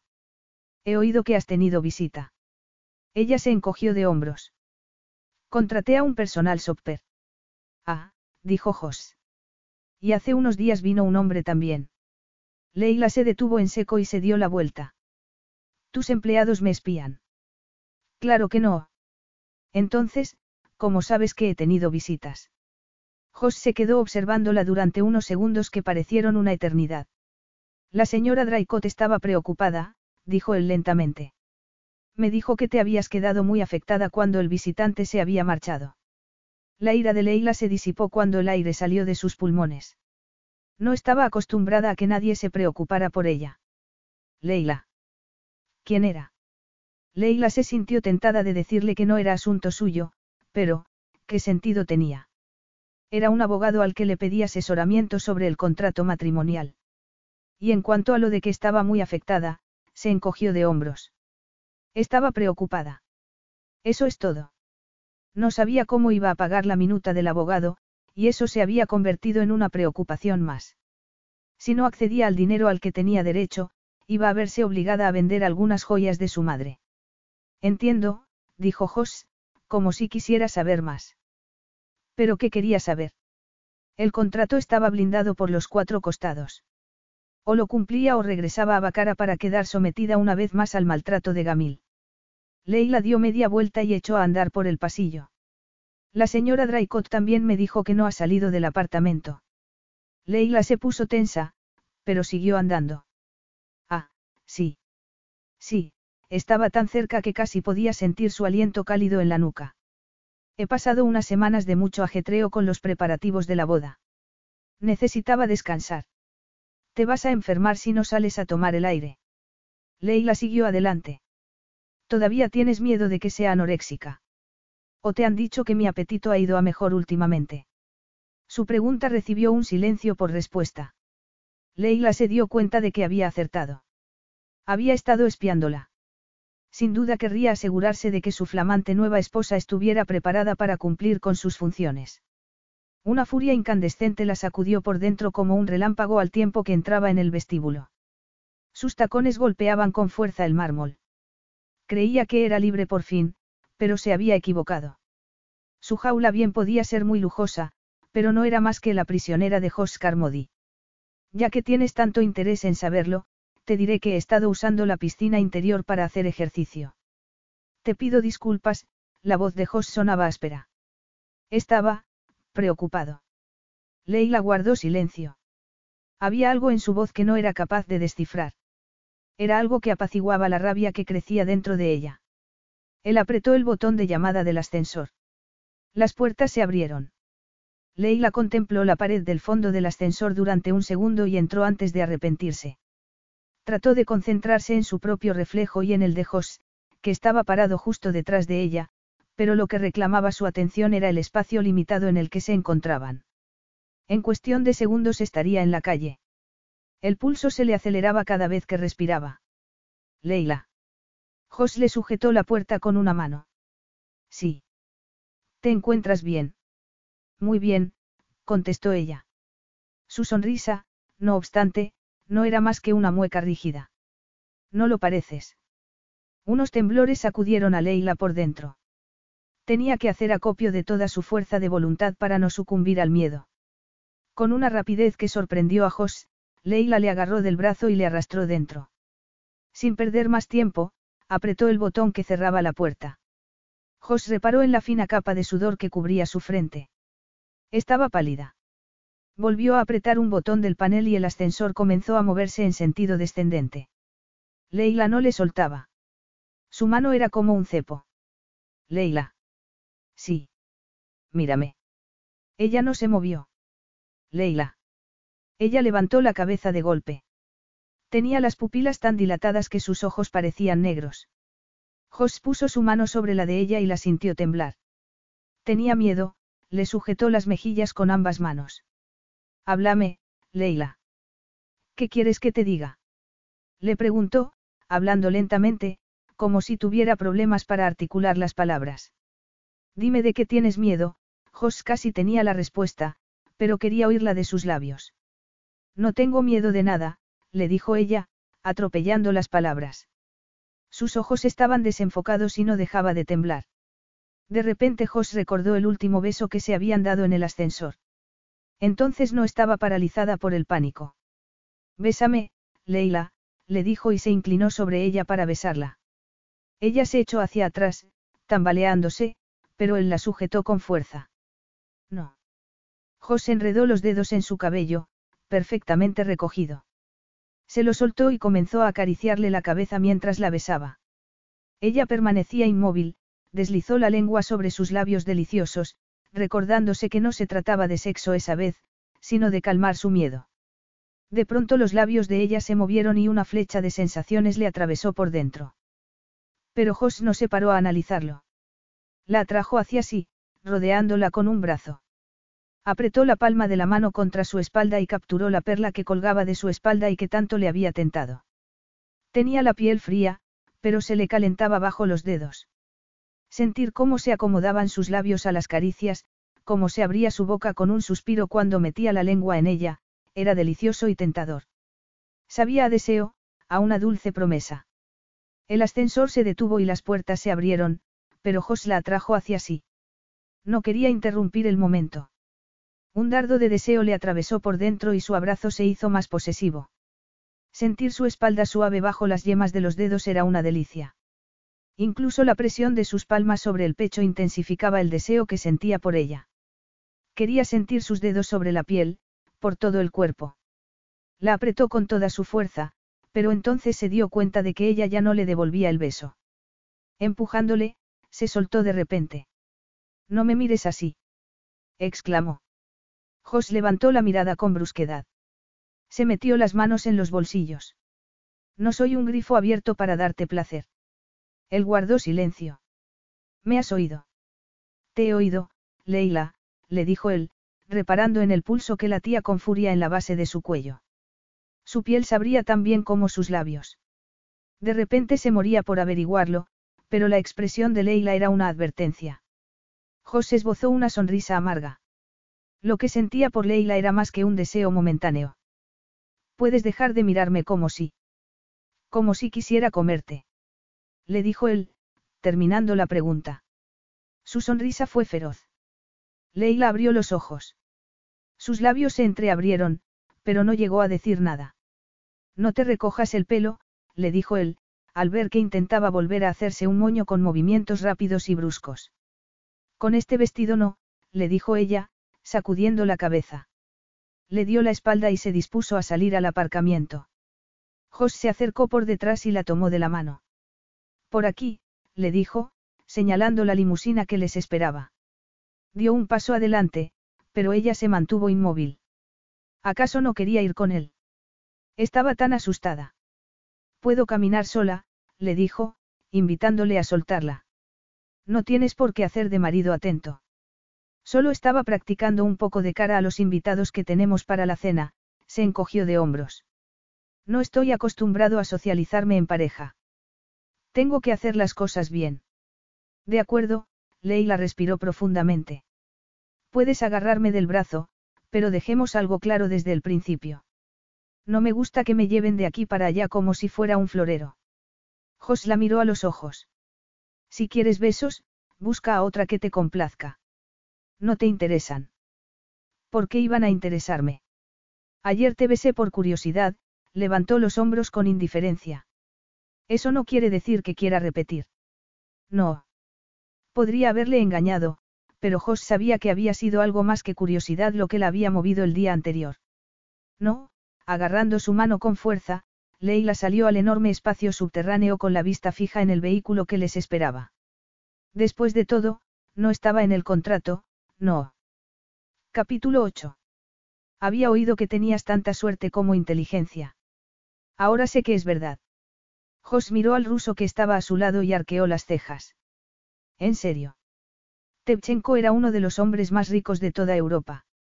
El apartamento de Londres de Jos, aunque caro y bien situado, no era nada reseñable para un millonario poseedor de palacios imperiales en su país natal.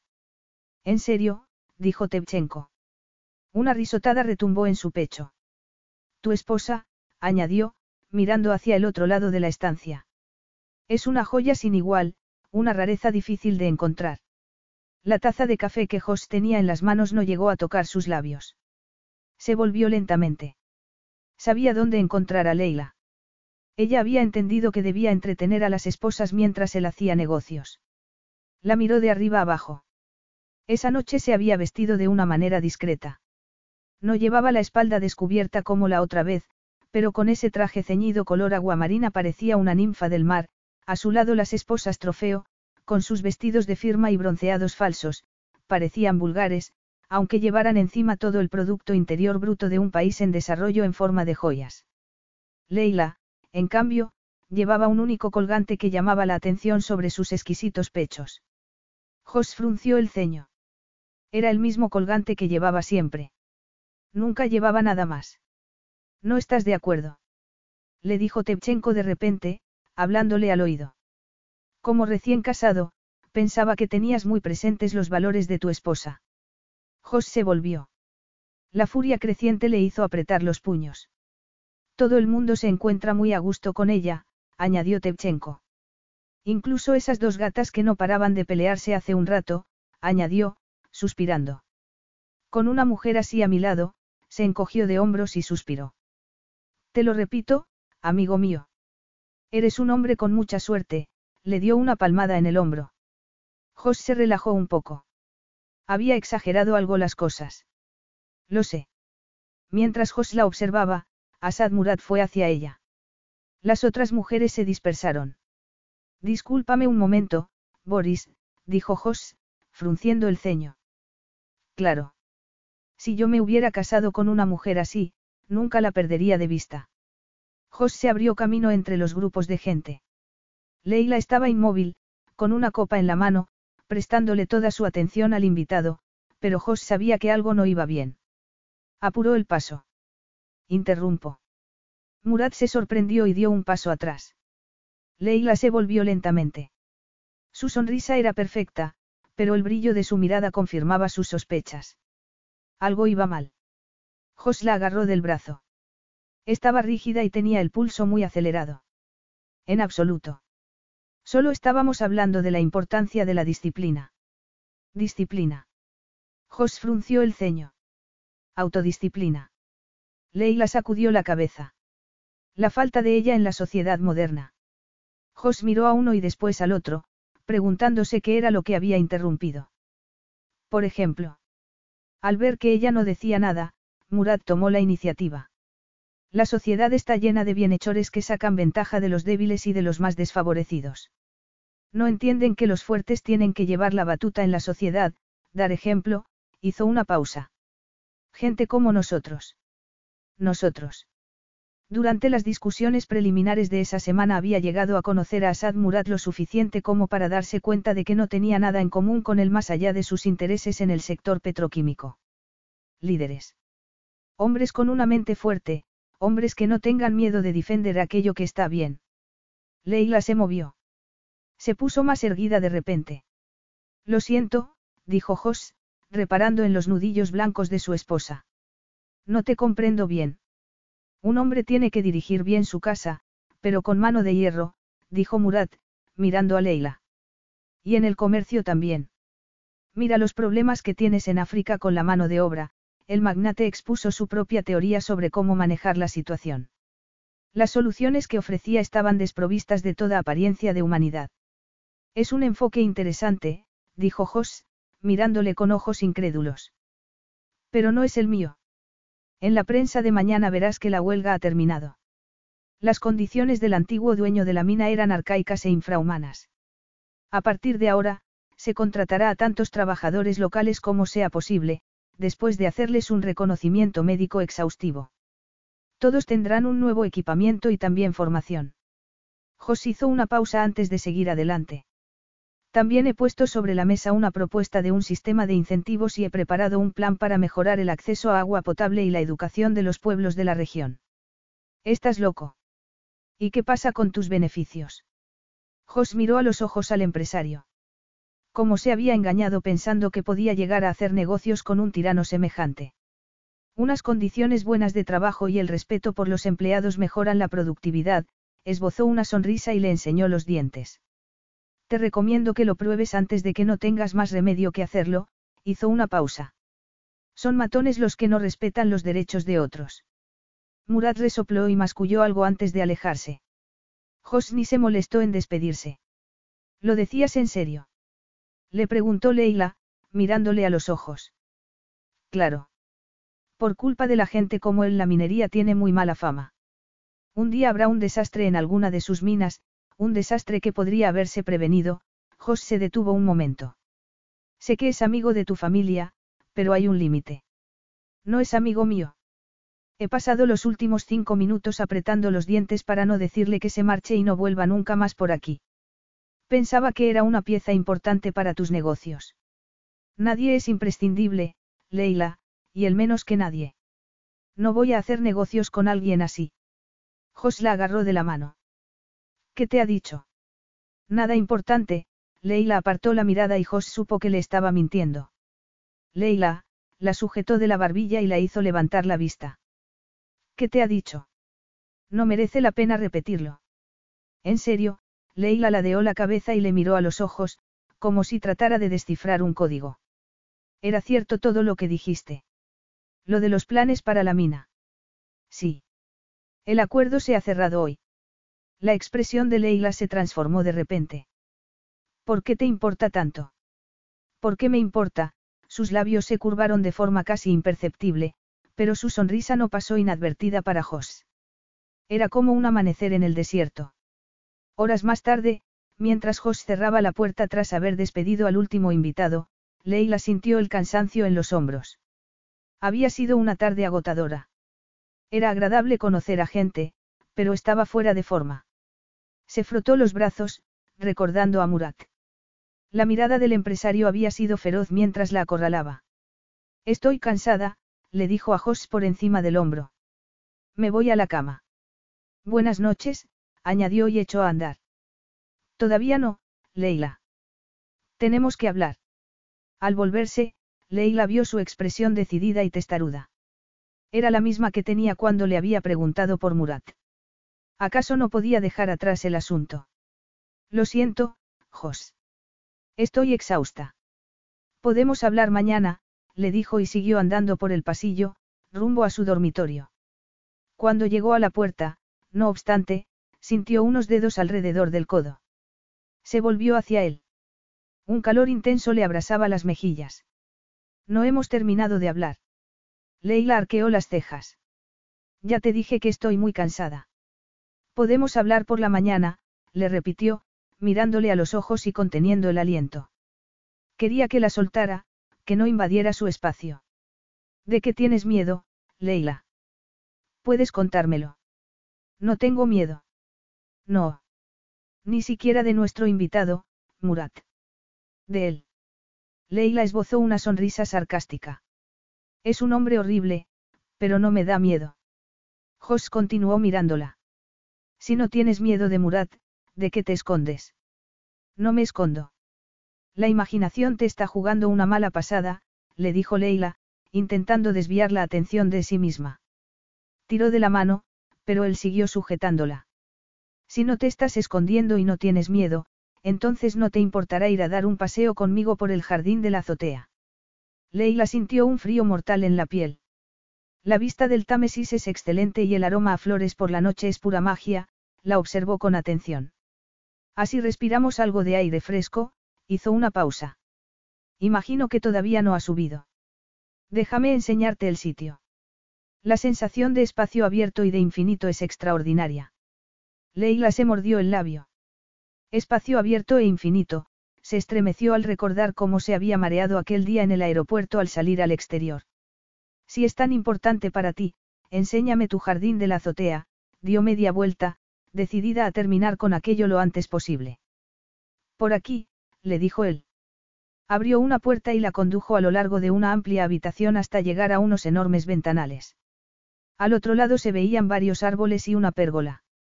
El resplandor de una pequeña cascada caía en un estanque. El corazón de Leila se aceleró cuando miró más allá, hacia el cielo, que parecía recoger y capturar las luces de la ciudad. Se imaginó a sí misma, allí de pie, bajo el peso de esa inmensidad, y entonces tropezó. Jos la sujetó con fuerza. Su pecho vibraba con los latidos de su corazón. Leila respiró profundamente al tiempo que él abría la puerta. Una ráfaga de aire fresco le acarició la cara, poniéndole la piel de gallina.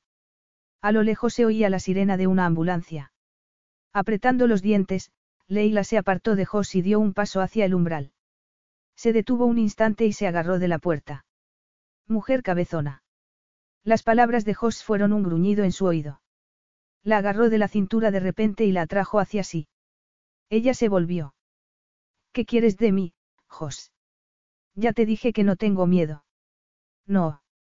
Estás aterrada, Leila. Leila se puso erguida, decidida a esconder las debilidades. ¿Por qué voy a estar aterrada? Por esto, le dijo y entonces la besó. Esa vez sus labios se estrellaron contra ella. Su beso era apasionado, desesperado. La rabia y el miedo se habían transformado en un instinto animal. Las rodillas empezaron a fallarle, así que se aferró a sus hombros con ambas manos. No tengo miedo, susurró contra los labios de Jos. Pues deberías tenerlo, él la atrajo hacia sí. La levantó un poco y sus cuerpos quedaron perfectamente alineados. Sus dedos se abrían sobre el trasero de Leila, sujetándola mientras la besaba en el cuello. Haces que quiera perder el control. Leila arqueó el cuello. Esos besos breves y contundentes la ponían inquieta. Sentía un calor repentino por todo el cuerpo, y temblaba por ello. Sin embargo, buscaba la calidez de su piel como si le fuera la vida en ello. Enredó las manos en el cabello de Jos y le sujetó la cabeza a medida que él bajaba, siguiendo la línea de su collar con las yemas de los dedos hasta llegar a su escote. Un deseo líquido y caliente se acumulaba dentro de Leila, sorprendiéndola. No era él quien perdía el control, sino ella. Jos descendió un poco más y la lamió entre los pechos hasta llegar al colgante de la perla.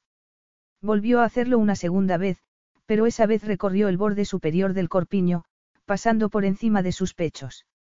Leila contuvo el aliento.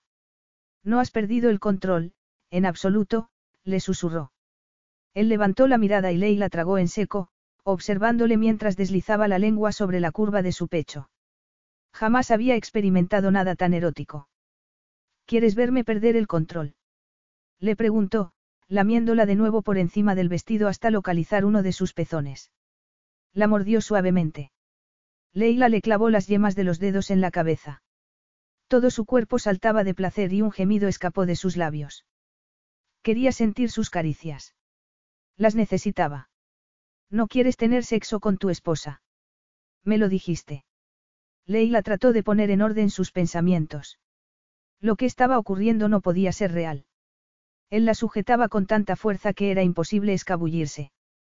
Sentía la dureza de su erección contra el abdomen. Oh, créeme cuando te digo que sí quiero, Jos terminó la frase en un tono solemne, como si estuviera repitiendo los votos matrimoniales que había pronunciado unas semanas antes. No está en nuestro acuerdo. Da igual el acuerdo, le dijo él, volviendo a besarla en el cuello y tocándole un pecho. La hizo incorporarse como si fuera un peso pluma y la apartó de la puerta. Unos segundos más tarde, Leila sintió un colchón suave bajo la espalda. Jos estaba sobre ella, aplastándola. Durante una fracción de segundo, algo parecido al pánico se apoderó de ella. Gracias a su fuerza superior la tenía prisionera, cautiva. De repente retrocedió. Con una mano le acarició el cabello y deslizó la otra sobre sus labios. Podemos cambiar el contrato, Leila, le dijo al oído. Te deseo. Y tú me deseas a mí. Es muy sencillo. ¿Cómo sabes que yo te deseo? Le preguntó ella, poniéndole la palma de la mano sobre el pecho. Empujó hasta que él levantó la cabeza. Las sombras oscuras realzaban la dureza de sus facciones, su fuerza y su arrogancia. Los ojos le brillaban de deseo. Era como si anticipara lo que iba a ocurrir. Leila tragó con dificultad. La ansiedad hacía estragos en su interior. Contempló sus labios carnosos. Había una mueca de dolor en ellos, respiraba de forma irregular, al igual que ella. Le costaba mantener el control. Tú no. Sus palabras eran directas, pero sus caricias eran otra cosa. Le tocaba la mejilla con un dedo para después rozar sus labios entreabiertos. Leila se estremecía con tanta ternura. Él respiró hasta llenarse los pulmones. No hay nada malo en sentir deseo, Leila. Es algo simple, una necesidad física sencilla, esbozó una sonrisa tensa. No puedes negar que eso existe entre nosotros. No tiene por qué cambiar nada más, volvió a rozarle los labios. Leila sintió que algo crecía en su interior. ¿Por qué no lo aceptas? ¿Por qué no lo disfrutas? No desaparecerá, por mucho que intentes esconderlo. No desaparecerá hasta que hayamos saciado esa sed. Leila intentó recuperar el control de sus pensamientos, pero las caricias de Jos, su aliento sobre el rostro y su aroma masculino la alejaban de la cordura. Disfrútalo mientras puedas, Leila. Y sigue adelante. Leila levantó la vista y contempló esos ojos oscuros que lo sabían todo. Le rozó la mandíbula con las yemas de los dedos. Su barba incipiente la pinchaba.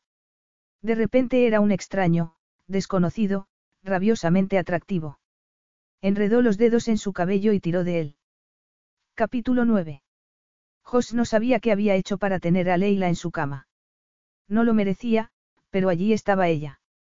Y era tan distinta a todas las demás, lo que ocurría entre ellos era diferente, más intenso que todo lo que había vivido en su vida. Cada roce, cada mirada que compartía con ella, atravesaba todas esas capas de falsa familiaridad que se habían acumulado a lo largo de los años, tras haber compartido cama con muchas amantes fáciles. Pero ella no era fácil. Lo que sentía en ese momento era una emoción cruda, dura, desconocida. Una pasión arrolladora se alojaba en su garganta y le impedía respirar mientras le quitaba el vestido y descubría a la mujer que había acaparado sus pensamientos. Su esposa. Era por eso que todo resultaba tan profundo. Jos sacudió la cabeza. No quería poseerla. Solo quería tenerla en sus brazos durante un tiempo, encontrar ese placer mutuo que le había eludido durante semanas. No tenía interés en tener una pareja de por vida. Con manos temblorosas se desabrochó la camisa y entonces la miró de arriba abajo. Solo llevaba unas braguitas color crema y un sujetador a juego. Se había equivocado al pensar que tenía problemas de anorexia. Era delgada, pero voluptuosa allí donde era necesario. El corazón de Jos latió con fuerza. Suéltate el pelo, le dijo, quitándose la chaqueta y la camisa al mismo tiempo. Incluso el roce del aire sobre su torso desnudo resultaba áspero sobre la piel excitada. ¿Cómo sería cuando ella comenzara a acariciarle?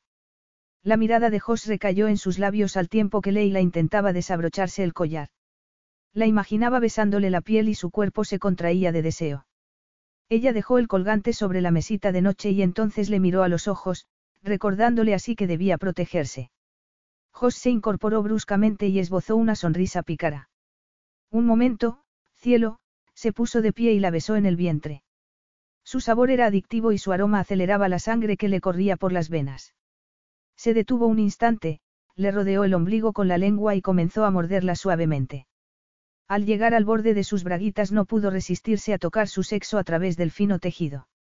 Estaba caliente y húmeda y empujaba contra la palma de su mano con urgencia. Muy pronto, le prometió, dándole un beso allí donde había estado su mano.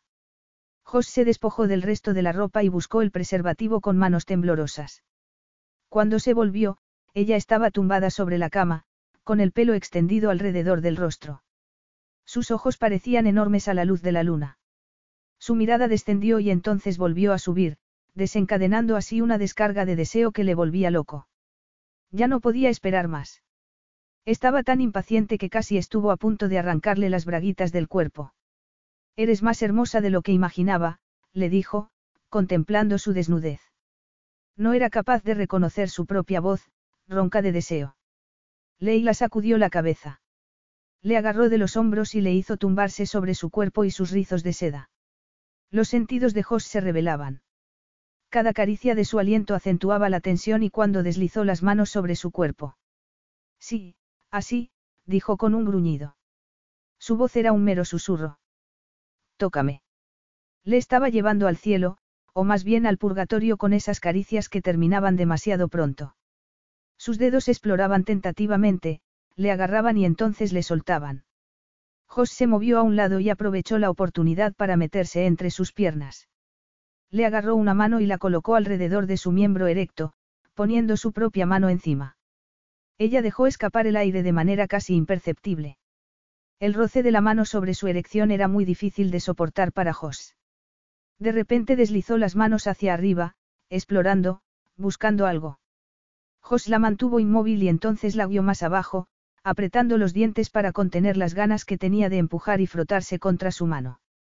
Demasiado pronto, se dijo Jos, apretando los músculos de las caderas. Más tarde, le susurró, apartándole la mano y dándole un beso en la palma. Ella se estremeció al sentir su lengua en la yema del dedo. Dime lo que te gusta, Leila. Se inclinó sobre ella y probó el sabor de sus pechos, haciéndola suspirar. Sopló sobre uno de sus pezones duros y vio cómo se encogía para él. Dime. Ella enredó los dedos en su pelo y le sujetó como si no quisiera dejarle escapar. Sí. Eso. Me gusta eso. ¿Y esto? Jos se volvió hacia su otro pecho. La lamió con la lengua y esperó. Sí. Leila se movió con inquietud debajo de él. Trataba de arrastrarle hasta sus pechos con las manos. Dilo, Leila.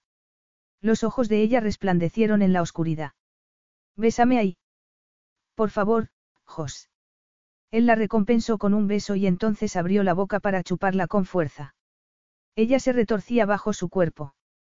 Le acarició el cuello, la piel tersa que le cubría las costillas, la curva del hueso de la cadera. Las palabras de Leila eran música para sus oídos. Sí. Ay. Así. Por favor. Cada caricia suscitaba un suspiro en ella. Desencadenaba una onda de placer que la hacía vibrar. Para cuando llegó a su abdomen, Jos ya se había dado cuenta de que nunca antes había estado tan excitado. Bajó la mano hasta llegar a sus rizos femeninos y ella se arqueó contra él. El juego podía esperar. Jos ya no aguantaba más. La hizo entreabrir los muslos un poco más y la agarró de las nalgas. Sí. Le preguntó, deteniéndose. Sí, susurró ella. Unos segundos más tarde estaba dentro de ella, moviéndose en su interior, dejándose envolver por su calidez. Sentía cosquillas en la piel mientras se dejaba embargar por ese frenesí, ese placer inconcebible del que disfrutaba junto a ella. Los dedos de Leila sobre sus hombros dejaban una huella de dolor que no hacía sino enfatizar ese placer tan exquisito. Sería así para ella también. Respirando profundamente, abrió los ojos y bajó la vista. Ella se mordía el labio inferior. Tenía los ojos cerrados y el ceño fruncido, como si sintiera, dolor. Leila. Ella no le escuchó. Estaba perdida en su mundo. Jos se retiró y volvió a entrar en ella de forma tentativa. Sus pechos se movían arriba y abajo. De forma automática abarcó uno de ellos con la mano. Volvió a moverse y la tensión que contraía su hermoso rostro se disipó. Entreabrió los labios y su boca formó una, oh, de sorpresa. Jos había tomado un buen ritmo a esas alturas. Al principio había ido despacio, para poder observarla y ver cómo abría los ojos, pero con cada movimiento la tensión crecía rápidamente. No se movía con brusquedad, no obstante. No quería precipitar las cosas. Ella se agarró con fuerza y comenzó a respirar con dificultad, como si la embestida del placer la tomara por sorpresa. Se estremeció a su alrededor. Sus movimientos la sacudían de arriba abajo mientras el éxtasis más absoluto la consumía. No dejaba de mirarle a los ojos, como si tuviera miedo de perderle. Jos sintió que llegaba al borde del precipicio y se dejó llevar por fin, derramándose dentro de ella con un grito de júbilo que quebraba la quietud de la noche. Cuando volvió en sí estaba sobre ella, aplastándola contra la cama. Su mente aturdida buscó un remanente de cordura. Rodó hacia un lado, llevándosela consigo. Su cabello suave se deslizó entre ellos, haciéndole temblar de nuevo. Era imposible saciarse con ella. Leila. Le apretó el hombro. Um. Leila se acurrucó contra él, henchida de placer. Jos sonrió. Sus dudas se habían desvanecido. Nada, le acarició la nuca y deslizó las yemas de los dedos sobre su cabello. Recorrió la curva de su espalda, de su trasero. Un calor repentino se propagó por sus caderas. La reacción era muy rápida con ella. Jos esbozó una sonrisa. Leila podía matarle con ese cuerpo exquisito y tentador, pero esa sin duda debía de ser la mejor manera de morir. Retrocedió con cuidado, apretando los dientes para no sucumbir a esas sensaciones. Se levantó de la cama y tomó una sábana para taparla. Fue al servicio y encendió la luz. Estaba contento, silbaba de alegría ante la idea de volver a vivir lo que acababa de experimentar junto a Leila. De repente, al bajar la vista para quitarse el preservativo, vio una mancha de sangre. El entusiasmo se desvaneció de golpe. Jos dejó escapar el aliento. Al sentirle levantarse de la cama, Leila despertó de la ensoñación en la que se encontraba. Su cuerpo seguía vibrando de placer. Creía haberlo previsto todo, pero nada hubiera podido prepararla para la experiencia de hacer el amor con Jos Carmody. La puerta del cuarto de baño se abrió y Jos volvió a entrar en la habitación, iluminado por un único rayo de luz. Leila tragó con dificultad y se dijo a sí misma que era normal comérselo con los ojos. Seguramente sería la última vez que le vería así, el corazón le dio un vuelco. Él entró en la estancia y se detuvo ante ella, atravesándola con la mirada. Leila sintió un rubor repentino en las mejillas. Buenas noches, Jos. Buenas noches. Dijiste que no dormías con tus, con mujeres, así que te doy las buenas noches. Esbozó una sonrisa plástica y atusó un poco la almohada antes de acostarse de nuevo. Él no se movió. Con el ceño fruncido, Leila se enfrentó a su mirada.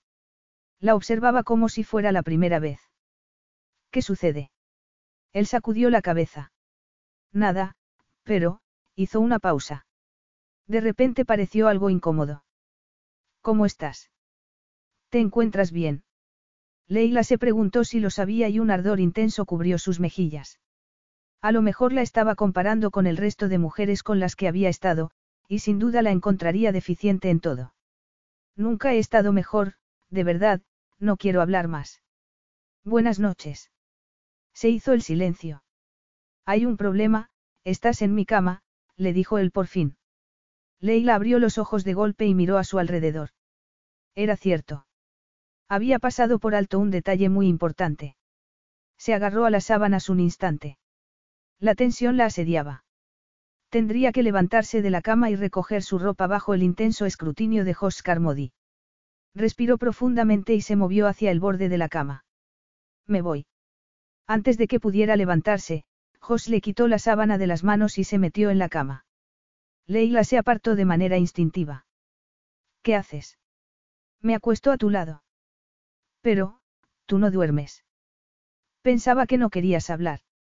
Pero si prefieres hablar, se apoyó en un codo y la observó, expectante. No. Entonces cierra los ojos y duérmete. Leila quería quedarse. Era una locura, pero aún no estaba preparada para alejarse de él. El filo del miedo la cortó por dentro. De repente tenía un presentimiento. Se avecinaban problemas. Se apartó de él en silencio y se tapó hasta los hombros con la sábana.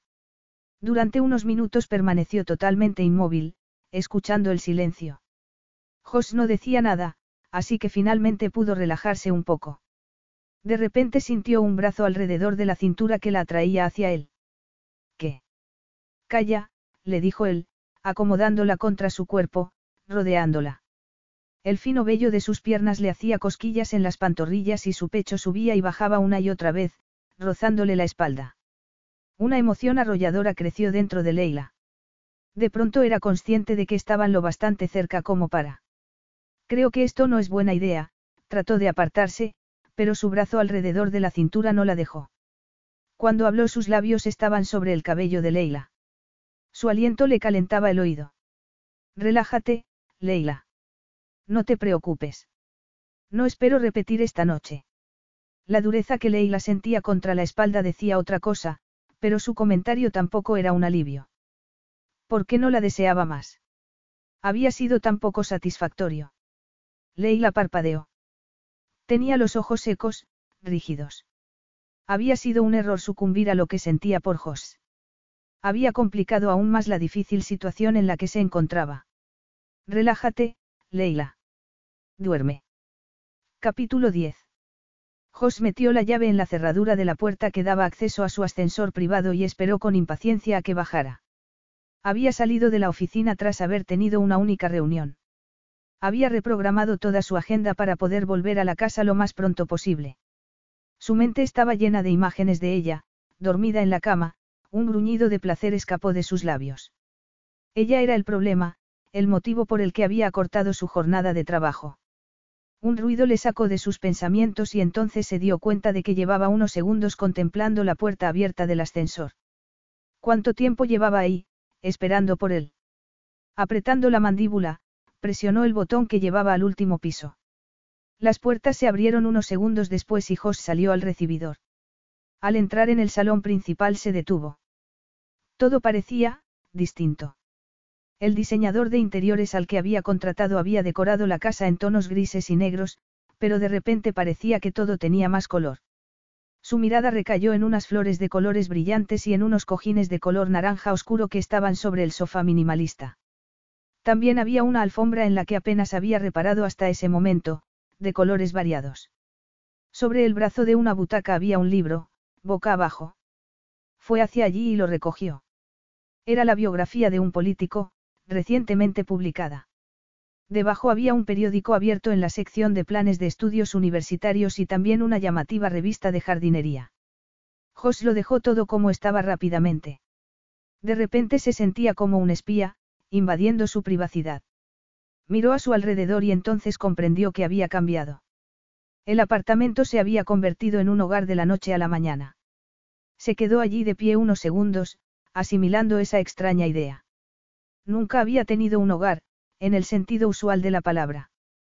Viajaba demasiado como para poder tener uno, y de niño, los sitios en los que había vivido de niño nunca le habían hecho sentirse bienvenido, tal y como acababa de ocurrir.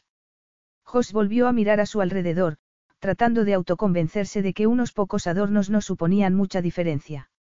Dio media vuelta y fue a buscar a su esposa. La cama estaba perfectamente hecha, como si nada de lo ocurrido la noche anterior hubiera tenido lugar. Leila no estaba por ninguna parte. De pronto oyó algo de movimiento en el exterior y se acercó a las puertas deslizantes de cristal. Ella estaba bajo la pérgola, con unos vaqueros ceñidos y una camisa rojo escarlata. Llevaba el pelo suelto y le llegaba hasta la cintura. Fue a saludarla. Leila se puso en pie, con la cabeza ligeramente inclinada hacia abajo, asiendo el respaldo de una silla. Jos apuró el paso. Era la primera vez que la veía salir. Leila. Se detuvo detrás de ella. Jos, ella se puso erguida, pero no se volvió. ¿Qué haces? Jos frunció el ceño. Ella se rió. Tomó el aire fresco. Jos se acercó más. Ella parecía tensa. ¿Cuánto tiempo llevas aquí fuera? Nueve minutos. Jos miró por encima de su hombro y se dio cuenta de que estaba mirando el reloj, como si estuviera cronometrándose. Tenía los nudillos blancos. Le acarició el cabello. Una mezcla turbulenta de rabia y ansiedad le invadía por dentro. Vamos. Entra, se acercó más a ella y se inclinó para tomarla en brazos. No. Ella se volvió. ¿Por qué piensas siempre que necesito que me lleven? Puedo caminar.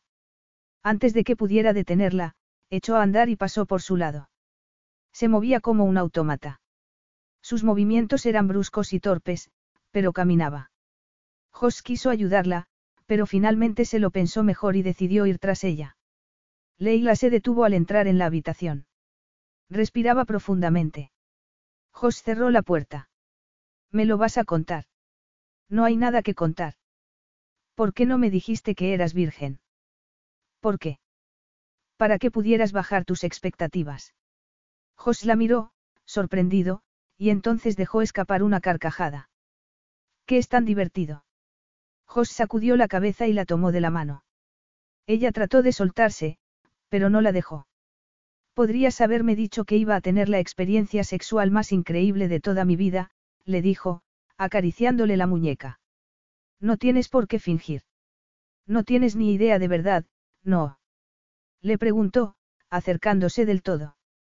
Leila se mantuvo en su sitio. Levantó la barbilla y le hizo frente. Lo que compartimos, Leila, fue, espectacular, memorable. Era por eso que apenas había podido concentrarse en toda la mañana. Deslizó un dedo desde la palma de su mano hasta el final de su antebrazo. Vio cómo se dilataban sus ojos. Sí. Se te da muy bien el sexo. No, Leila. Se nos da bien juntos, a los dos. La química es, explosiva, hizo una pausa. Solo hubiera querido saber qué era tu primera vez. Me lo habría tomado todo con más calma y te habría puesto las cosas más fáciles. Leila apartó la mirada. No había necesidad. Yo, también lo disfruté. Jos aguantó las ganas de reírse. La había visto tener el orgasmo más increíble, había vibrado con ella hasta el final y había visto el brillo del éxtasis en su mirada. Lo que habían compartido era algo más que eso. Me alegro, le dijo, tocándole la mejilla. Será mejor la próxima vez. La próxima vez. Dijiste que lo hacíamos para quitarnos el deseo, que lo íbamos a disfrutar y que después seguiríamos nuestro camino. Jos respiró profundamente. Era sorprendente que fuera tan ingenua en las cosas de los hombres y las mujeres, pero él iba a enseñarle todo lo que necesitaba saber. Con la otra mano la agarró de la cintura y tiró de ella para hacerla sentir su excitación. Leila se sorprendió. Y vamos a seguir nuestro camino, le dijo y entonces la besó en el cuello. Después de habernos desquitado bien, le dio un beso detrás de la oreja. Ella levantó las manos y las puso sobre su pecho, sintiendo su corazón. Pero llevará algo de tiempo llegar a ese punto, añadió Jos. Entiendo, sus palabras fueron un suave suspiro. Deslizó las manos a lo largo de sus hombros, haciéndole sonreír. Hasta que lleguemos a ese punto te sugiero que lo disfrutemos. Leila se echó hacia atrás en sus brazos y le observó atentamente. Pero sin compromisos. Dijo de repente. Jos frunció el ceño. Era ella quien le pedía una relación sin compromisos en esa ocasión. Normalmente era él quien tenía que insistir para conservar su independencia. Por supuesto, le dijo. Sus labios estaban a un milímetro de los de ella. Nos daremos placer y ya está. Después de todo, no conocía otra manera de hacer las cosas. Y ya está. Las palabras de Jos resonaron en el pensamiento de Leila. Nada era tan sencillo con Jos Carmody. Estaba tumbada debajo de él. Respiraba con dificultad y aún vibraba después del frenesí sexual. De repente, supo con certeza que el sexo había complicado las cosas entre ellos. Pero no podía arrepentirse de nada. Jos se había convertido en una pieza fundamental en su vida, y eso la asustaba. No podía permitirse necesitar a nadie, y mucho menos al hombre que la había escogido por el beneficio empresarial que podía sacar de ella. Vuelvo enseguida, murmuró él y se apartó.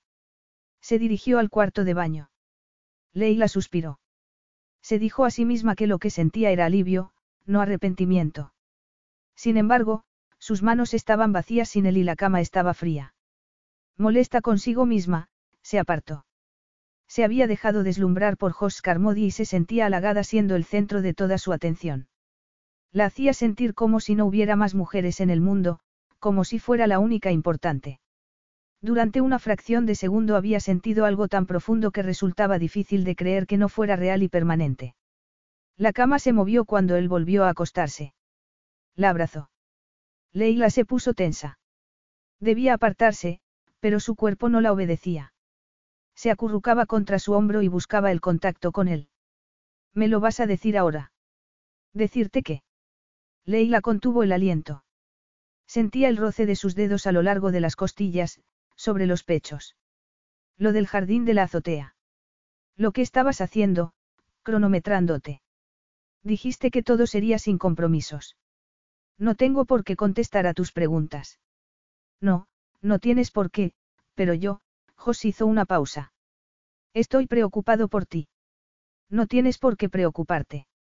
Estoy bien. No has contestado a mi pregunta. Leila se apoyó contra su pecho y trató de incorporarse, pero él la rodeaba con el brazo, sujetándola con fuerza. ¿Por qué tengo que contártelo? Tú nunca me dices nada de ti. Muy bien. Contéstame a una pregunta y yo contestaré a una de las tuyas, le dijo, acariciándole la curva inferior del pecho. Dime por qué Murat te gusta tan poco. La pregunta la tomó por sorpresa. Esperaba que le preguntara acerca de su miedo a salir al exterior. Y después contestarás a mi pregunta. Te lo prometo, le dijo, deslizando la yema del dedo sobre uno de sus pechos.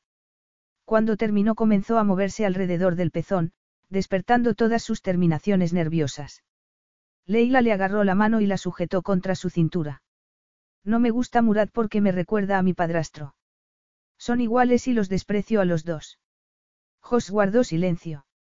Leila respiraba con dificultad y asía su mano como si le fuera la vida en ello. La levantó, pero al no tener dónde ponerla, la puso sobre su pecho. ¿Por qué quieres un acuerdo de negocios en vez de tener un matrimonio de verdad? ¿Por qué quieres una esposa para enseñar y no una de verdad? ¿Y por qué no quieres niños ni familia? La mayoría de la gente quiere amor, niños, pertenecer a algo, hizo una pausa.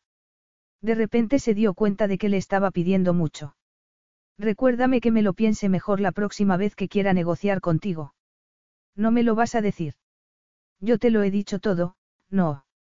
¿Cómo puedes querer algo que no conoces, que no has visto nunca? Sé que hay gente que dice que su vida en familia es maravillosa, pero sospecho que exageran, respiró profundamente. No soy tan estúpido como para ponerme en una situación vulnerable en la que una mujer tenga el poder de hacerme quedar como un idiota cuando me dé cuenta de que no estamos hechos el uno para el otro, se encogió de hombros. Aunque eso no pasaría.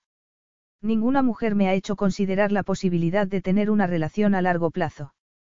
Leila asimiló lo que acababa de decirle. ¿Tienes miedo de confiar? Jos le apretó la mano. No tengo miedo. Simplemente tengo mis dudas. ¿Por qué no te fías de las mujeres? No. Jos Carmody no era un misógino, así que su actitud la sorprendía. Porque he visto lo destructivas que pueden llegar a ser las familias, sobre todo para los niños, su voz sonaba oscura, desesperanzada. No tienes que sentir pena por mí, Leila, le dijo, acariciándole la nuca como si no quisiera que se alejara nunca de él. Ella respiró profundamente, aspiró su fragancia masculina, intrigante. Lo sé, siento que tu infancia haya sido difícil. La tuya no lo fue. Ella sacudió la cabeza. Oh, no. Yo tuve mucho amor, alegría, risas. Mis padres se adoraban y me hicieron sentir especial todos los días de mi vida. Fui muy afortunada. Sí. Mi recuerdo más antiguo de la infancia es uno de mi madre, gritando y rompiendo la vajilla. Era violenta. Le preguntó Leila, acercándose. Solo con las cosas que podían romperse. Mi madre recurría al drama cuando no conseguía lo que quería. Como sus expectativas eran más altas que sus ingresos y que su vanidad, eso ocurría a menudo. Mi padre, por el contrario, estaba especializado en poner distancia para mostrar su desaprobación. Solo le hacían falta unas pocas palabras para poner a alguien en su sitio, Jos hizo una pausa. Mi madre era muy apasionada y mi padre era frío, pero los dos estaban demasiado centrados en sí mismos. Nunca deberían haber tenido hijos, y menos dos. ¿Tienes un hermano? Jos dejó de acariciarla. La tenía. Joana murió cuando tenía diez años. Lo siento, Jos. Fue un accidente. Para ser alguien que no quiere hablar de sí mismo, haces demasiadas preguntas. Leila levantó la cabeza y le miró. Sus ojos brillaban en la oscuridad. Lo siento. No tiene importancia, Leila. No te preocupes tanto. Todo forma parte del pasado. Ella negó con la cabeza. Algunas cosas no se olvidan así como así. La sonrisa de Jos se esfumó. La atrajo contra su cuerpo. Tienes razón. Nunca olvidaré a Joana ni tampoco olvidaré todo lo que pasó. Nuestros padres le hicieron la vida un infierno. La usaron como arma arrojadiza. Pasaba seis meses en Inglaterra con nuestra madre, aprendiendo a ser una señorita de sociedad y después pasaba otros seis meses en Australia. Mi padre la despreciaba y la criticaba diciendo que era demasiado delicada en vez de ser atlética y brillante en los estudios. Su vida fue una lucha continua en la que intentaba satisfacerlos a los dos. Siguieron con sus viejas rencillas utilizándola a ella como peón. Jamás se les ocurrió pensar en lo que ella necesitaba. Cuando tenía 13 años cayó en una depresión. A los 14 tenía una anorexia galopante. Leila contuvo el aliento. Todo cobraba sentido por fin. Y es por eso que... Parecía posible. Lo había visto antes. ¿Qué le pasó? A los 15 años se escapó de casa y nunca más volví a verla. Cuando mi madre me contó que había muerto a causa de su enfermedad intentó hacerme creer que había muerto porque era una adolescente egoísta que solo se preocupaba por sí misma y a la que no le importaba nadie más. Leila se apoyó en un codo. Eso es absurdo. Así era mi madre, generosa hasta la médula, se encogió de hombros. He visto demasiadas familias disfuncionales, y no quiero una de ellas. Estoy solo y las cosas me gustan así. Nunca traeré a un niño a este mundo para que sufra porque sus padres se acabaron odiando como mis padres. Incluso estando cada uno a un lado del mundo, se las ingeniaron para seguir con sus disputas a través de nosotros. Lo último que quiero es tener niños. No quiero pasarle a nadie los genes de mi familia.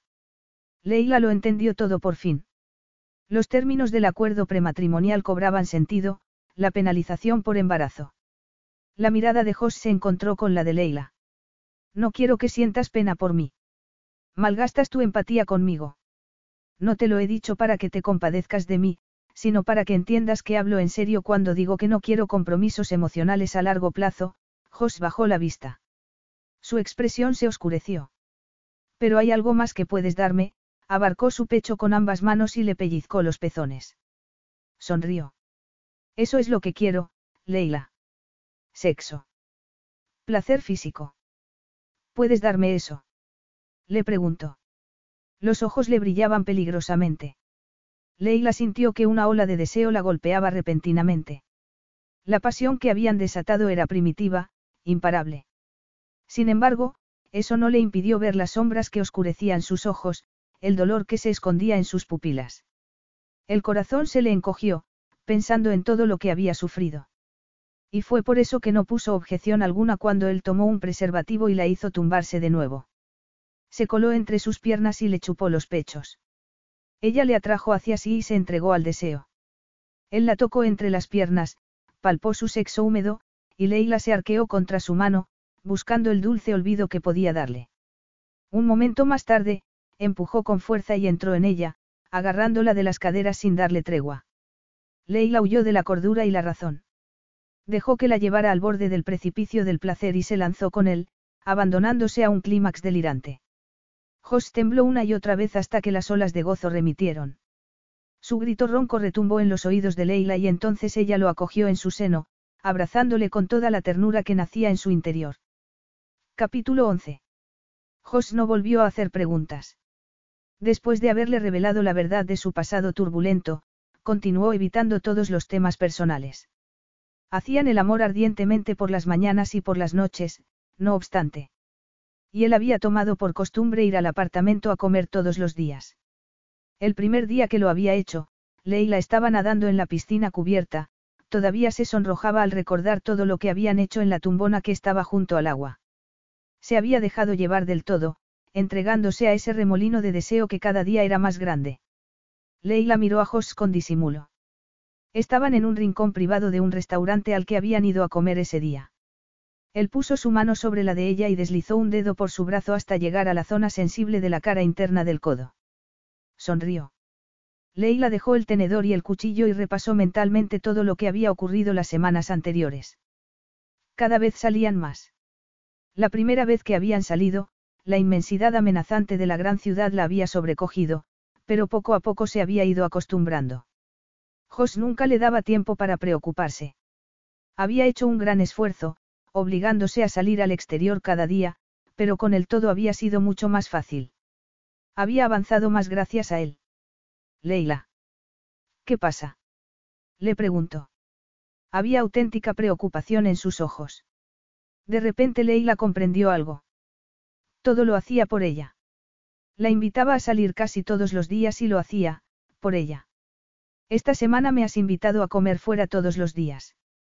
Jos contempló esos ojos de color verde grisáceo que se habían oscurecido de repente.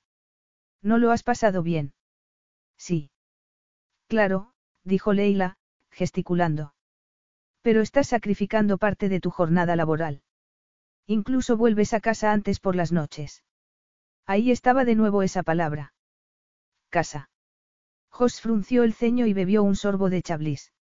Reparó en sus labios carnosos y apetecibles, apreciaba mucho a Leila, pero las cosas no iban más allá. No la necesitaba. Tienes miedo de que descuide mis responsabilidades. Sé lo que estás haciendo, Jos. Él la miró a los ojos. Sus pupilas parecían más brillantes y grandes que nunca. ¿Qué estoy haciendo? Pasar tiempo con mi esposa no es un crimen. No lo haces solo porque te apetezca. Jos se tragó las palabras que estaban a punto de escapar de su boca. Lo cierto era que la elección de estar con ella era puramente egoísta.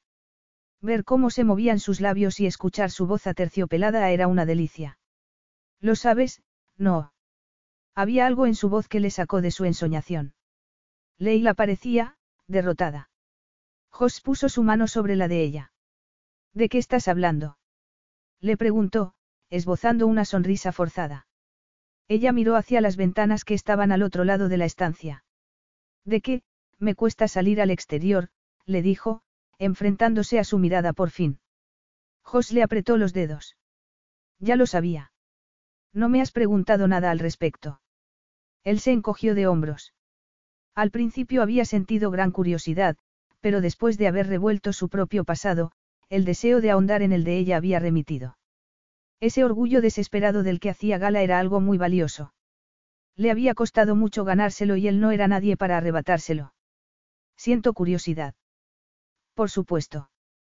¿Por qué no quieres una esposa con defectos? Le preguntó ella en un tono mordaz. Jos deslizó los dedos sobre los de ella, como si el tacto de su mano pudiera calmar el dolor que la corroía por dentro.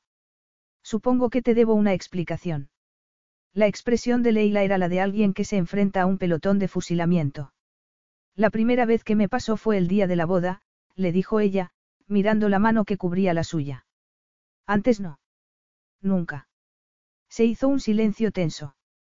Cuando el coche se alejó de la casa empecé a sentir náuseas. Me sentía como si hubiera comido algo en mal estado. Cuando llegamos al aeropuerto. Leila sacudió la cabeza. Nunca había sentido nada parecido. Fue como si el peso del cielo cayera sobre mí, sacándome el aire de los pulmones. No podía respirar. Todo parecía tan grande, amenazante, sin límites. Jos la rodeó con el brazo y la atrajo hacia sí. Ella estaba rígida. No parecía darse cuenta de que la estaba abrazando, pero Jos esperó. Quería saberlo todo. Pensaba que era una persona fuerte, le dijo ella con un hilo de voz. Aunque estuviera librando una batalla que no podía ganar, nunca me rendí. Pero cuando la amenaza viene de dentro, tragó en seco, como si por su garganta pasaran cristales rotos. Estos últimos años, incluso en los peores días, me negaba a admitir la derrota. Pero esto, sacudió la cabeza. Un mechón de pelo se le enredó en el hombro. Jos le acarició la mano. Estaba helada. Pensé que iba a morir. Yo no te dejaría. Ella esbozó una sonrisa que escondía dolor. Me distrajiste lo bastante como para impedir que sucumbiera a la muerte. Gracias, sus ojos se encontraron con los de él y una chispa eléctrica golpeó a Jos, atravesándole por dentro. ¿Por qué? ¿Sabes qué lo causó? Leila se irguió y apartó la mano de la de él. Yo, se humedeció los labios y miró hacia la ventana para contemplar la bulliciosa ciudad. Sospecho que es porque no estaba acostumbrada a salir. Jos esperó. La presión del silencio expectante era mejor que cualquier palabra de aliento. Mi vida antes de esto no era, normal. Nunca te preguntaste por qué me casé contigo. Él se encogió de hombros. Había dado por hecho que lo hacía por el mismo motivo que cualquier otra mujer, riqueza y estatus social. Eso era lo que buscaban las mujeres. Me hubiera casado con cualquiera con tal de escapar, por muy poco que me gustara. Cuéntamelo. Ella le sostuvo la mirada durante mucho tiempo, lo suficiente como para que Jos se preguntara si iba a seguir adelante. Finalmente bajó la vista y se miró las manos. Mi madre era una mujer hermosa. No solo era guapa, sino también vivaz, la clase de mujer que atrae la atención de todos sin esforzarse. Cuando mi padre murió, Gamil comenzó a cortejarla. Siempre estaba ahí, estuviera donde estuviera. Era encantador y estaba deseoso de complacerla. Al final mi madre accedió a casarse con él. No fue un matrimonio por amor, como el de mis padres, pero parecía un buen hombre y ella quería que yo tuviera a otra persona en la que apoyarme. Leila se mordió el labio con tanta fuerza que Jos creyó que iba a hacerse una herida. Gamil no resultó ser el esposo modelo que prometía ser. Aquello a lo que él llamaba amor era obsesión en realidad. Una vez se casaron, se volvió posesivo y controlador. Necesitaba saber a dónde iba en todo momento. Quería saber con quién estaba. Era un celoso patológico. La llamó Furcia, la acusó de serle infiel. Le dijo que me había criado de la misma manera, para ser una mujer corrupta, promiscua, débil, mi madre no era ninguna de esas cosas. Claro que no. Pero Gamil estaba desbocado. Para cualquier persona ajena a la casa era un hombre perfectamente normal, pero dentro de la casa era otra cosa. Empezó a poner cada vez más normas y restricciones. Primero cortó Internet. Decía que había problemas con la conexión, luego canceló la línea telefónica. Nos prohibió ir a ciertos sitios. Las empleadas de mi madre de toda la vida fueron despedidas y reemplazadas por su gente, esbirros que espiaban para él, gente que le decía lo que quería oír, Leila respiró profundamente. Cuando el cáncer se llevó a mi madre por fin, estaba rota por dentro. Su espíritu se había apagado y ya no tenía voluntad de vivir. Jos sintió un frío gélido que le recorría la piel. ¿Te quedaste sola con él entonces? Sí. Solo estábamos nosotros y el servicio. ¿Te hizo daño? Jos se inclinó hacia adelante e hizo ademán de poner sus manos sobre los puños contraídos de Leila. Físicamente no. Tenía otras formas de hacer las cosas, Leila volvió a mirar hacia los ventanales. Gamil me mantuvo prisionera después de la muerte de mi madre. Yo había empezado a estudiar en la universidad, pero lo pospuse todo cuando ella enfermó. Gamil les dijo que no iba a volver a estudiar. ¿Por qué le dejaste que hiciera eso? Ella se rió con amargura. Embacar a un tutor tiene control absoluto sobre la persona a su cargo, ya sea una hija, o una hijastra. Puede decidir dónde va a vivir, a dónde va, a quién ve. Eso dura hasta que la persona cumpla 25 años. O hasta que se case. Ella levantó la mirada y sus labios esbozaron una sonrisa tensa. Siempre supe que eras muy listo. Jos contempló esa sonrisa seca e irónica y de repente supo que ella había sido fuerte de una forma que él desconocía. No podías escapar. Lo intenté, muchas veces, pero no llegué muy lejos. La ley estaba de su lado y yo no tenía dinero. Lo único que tenía era la ropa que llevaba puesta. No podía acudir a amigos en busca de ayuda. Esos serían los primeros sitios donde me buscaría. Incluso involucró a la policía en la búsqueda. Les dijo que me habían secuestrado. Entonces te retuvo en la casa. ¿Cuánto tiempo? Ella se encogió de hombros. Dos años, más o menos. Dos años. Seguro que, Jos sacudió la cabeza y trató de procesar el hecho de que algo así pudiera ocurrir en el mundo moderno. Lo sé. Debería haber encontrado una forma definitiva de escapar, aunque los guardias y la policía estuvieran de su parte, pero los castigos se hacían más duros cada vez. Creí entender que no te había hecho daño, Jos apretó el puño sobre el respaldo de la silla para no sucumbir al deseo de abrazarla. No me atacó físicamente, pero me fue quitando una a una todas aquellas cosas a las que él llamaba, privilegios. No tenía teléfono ni internet. No podía salir y no podía recibir visitas, ni siquiera parientes. Al final me quitó los periódicos y los libros, levantó la mirada. Teníamos una biblioteca llena de libros. Algunos tenían varios siglos de antigüedad. Mi familia los había coleccionado a lo largo del tiempo. Todos los volúmenes desaparecieron de la noche a la mañana. Todos los empleados cambiaron de repente, incluso el cocinero, que llevaba muchos años con nosotros. No había espejos. No había espejos. Los espejos fomentan la vanidad y el libertinaje, Leila le miró fijamente. Ya te dije que estaba desbocado. Las joyas de mi madre desaparecieron. Solo me dio el collar de perlas para que pudiera impresionarte y se quedó con todo el dinero que me correspondía. Jos tragó en seco. Después de la última vez que intenté escapar, me encerró a pan y agua en un almacén. Esa vez sí que me asusté mucho. Por eso estabas tan delgada el día de la boda. Te estaba matando de hambre. Su, Leila miró a su alrededor, pero ya era tarde y estaban bastante alejados del resto de comensales. Leila, dímelo todo, Jos la agarró de la mano. No me mató de hambre exactamente, le dijo ella en un tono áspero. Tenía que estar lo suficientemente bien para casarme. Gamil es ambicioso y quiere mejorar su posición en la corte aprovechando su estatus. Y yo le puse las cosas fáciles. No tiene importancia. Gracias a ti, pude escapar. Escapé, de hecho, no me mires así. Vas a asustar a los camareros. Jos le clavaba la mirada y se preguntaba cómo había sobrevivido a todo aquello. Háblame de la habitación donde te tenía. Leila parpadeó, pero no apartó la mirada. Era pequeña. Apenas podías tumbarte en ella. Tenía una ventana a mucha altura por la que entraba algo de luz, pero no se veía nada. Era algo más grande que el ascensor de tu apartamento. Jos dejó escapar el aliento. No me extraña que quisieras escapar. Ella esbozó una triste sonrisa que se le clavó en el corazón. Patético, no. El día que me fui de Bacara me di cuenta de lo grande y peligroso que puede ser el mundo exterior. De repente me pareció que estaba segura allí dentro. ¿Segura?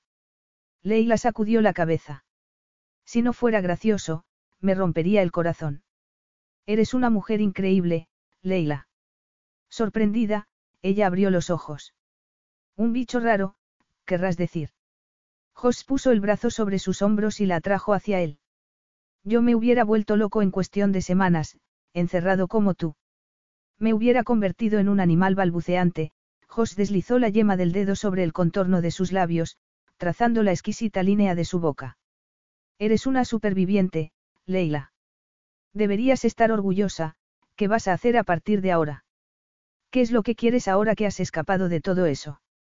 Ella ladeó la cabeza y esbozó una sonrisa repentina que le dejó sin aliento. Ya que preguntas, hizo una pausa. Me gustaría aprender a conducir. Capítulo 12. Embrague. Las instrucciones fueron automáticas, pero innecesarias. Leila ya tenía el pie sobre el pedal de embrague y cambiaba las marchas con soltura. La caja de cambios no emitía más que un ligero sonido de fricción y el poderoso motor apenas vibraba. Jos vio cómo se lamía el labio inferior y entonces sintió unas ganas irrefrenables de parar el coche y abrazarla. Le hubiera hecho el amor allí mismo, por muy restringido que fuera el espacio en un coche deportivo. Por alguna razón la idea de enseñarla a conducir le resultaba peligrosamente estimulante. En otra época jamás se hubiera prestado a enseñar a conducir a una mujer. La conexión que mantenía con las mujeres que pasaban por su vida siempre había sido fugaz y basada únicamente en el placer. Sin embargo, lo que estaban haciendo en ese momento también le daba placer. Estar con Leila y ver cómo crecía la confianza que tenía en sí misma cada vez que giraba el volante en esa carretera desierta era una experiencia gratificante.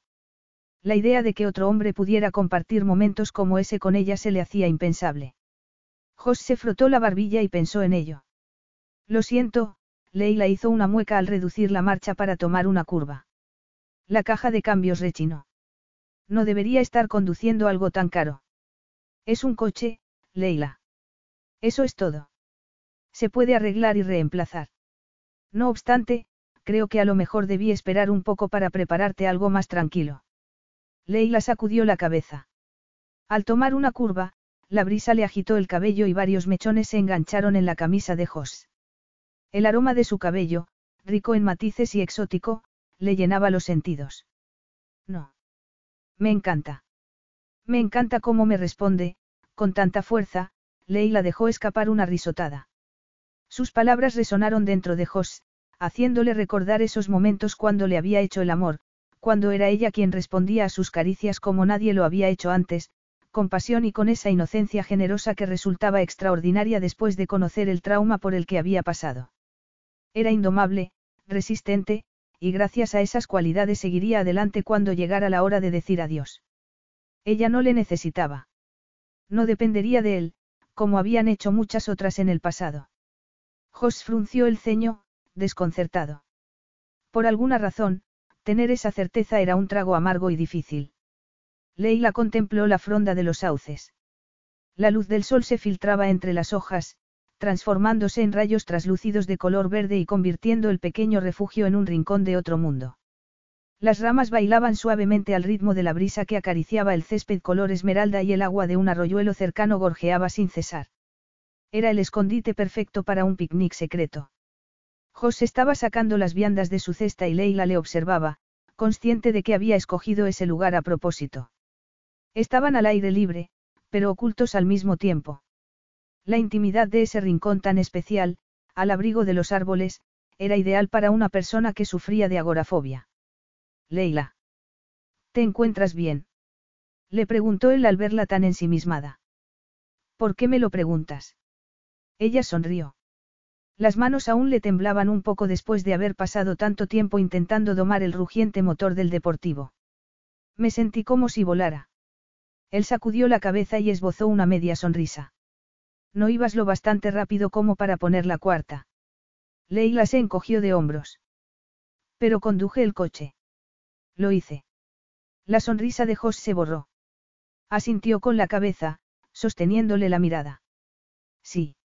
Lo hiciste, Leila, Jos se volvió hacia la cesta. Será mejor que organicemos clases en serio para que no tengas que depender de mí y de que encuentre tiempo para enseñarte. Leila se mordió la lengua. Quería que él la enseñara. Ese día había sido tan especial que quería reproducirlo una y otra vez. ¿Qué pasa? Jos levantó la mirada y se la encontró observándole. No puedo tener comida en la cara. Aún no hemos comido, se tocó la mandíbula y ese simple gesto rescató un bonito recuerdo para Leila. Se recordó a sí misma, besándole en ese lugar exacto, a la luz del amanecer. Recordó su fina barba incipiente, rozándole la piel. Nada.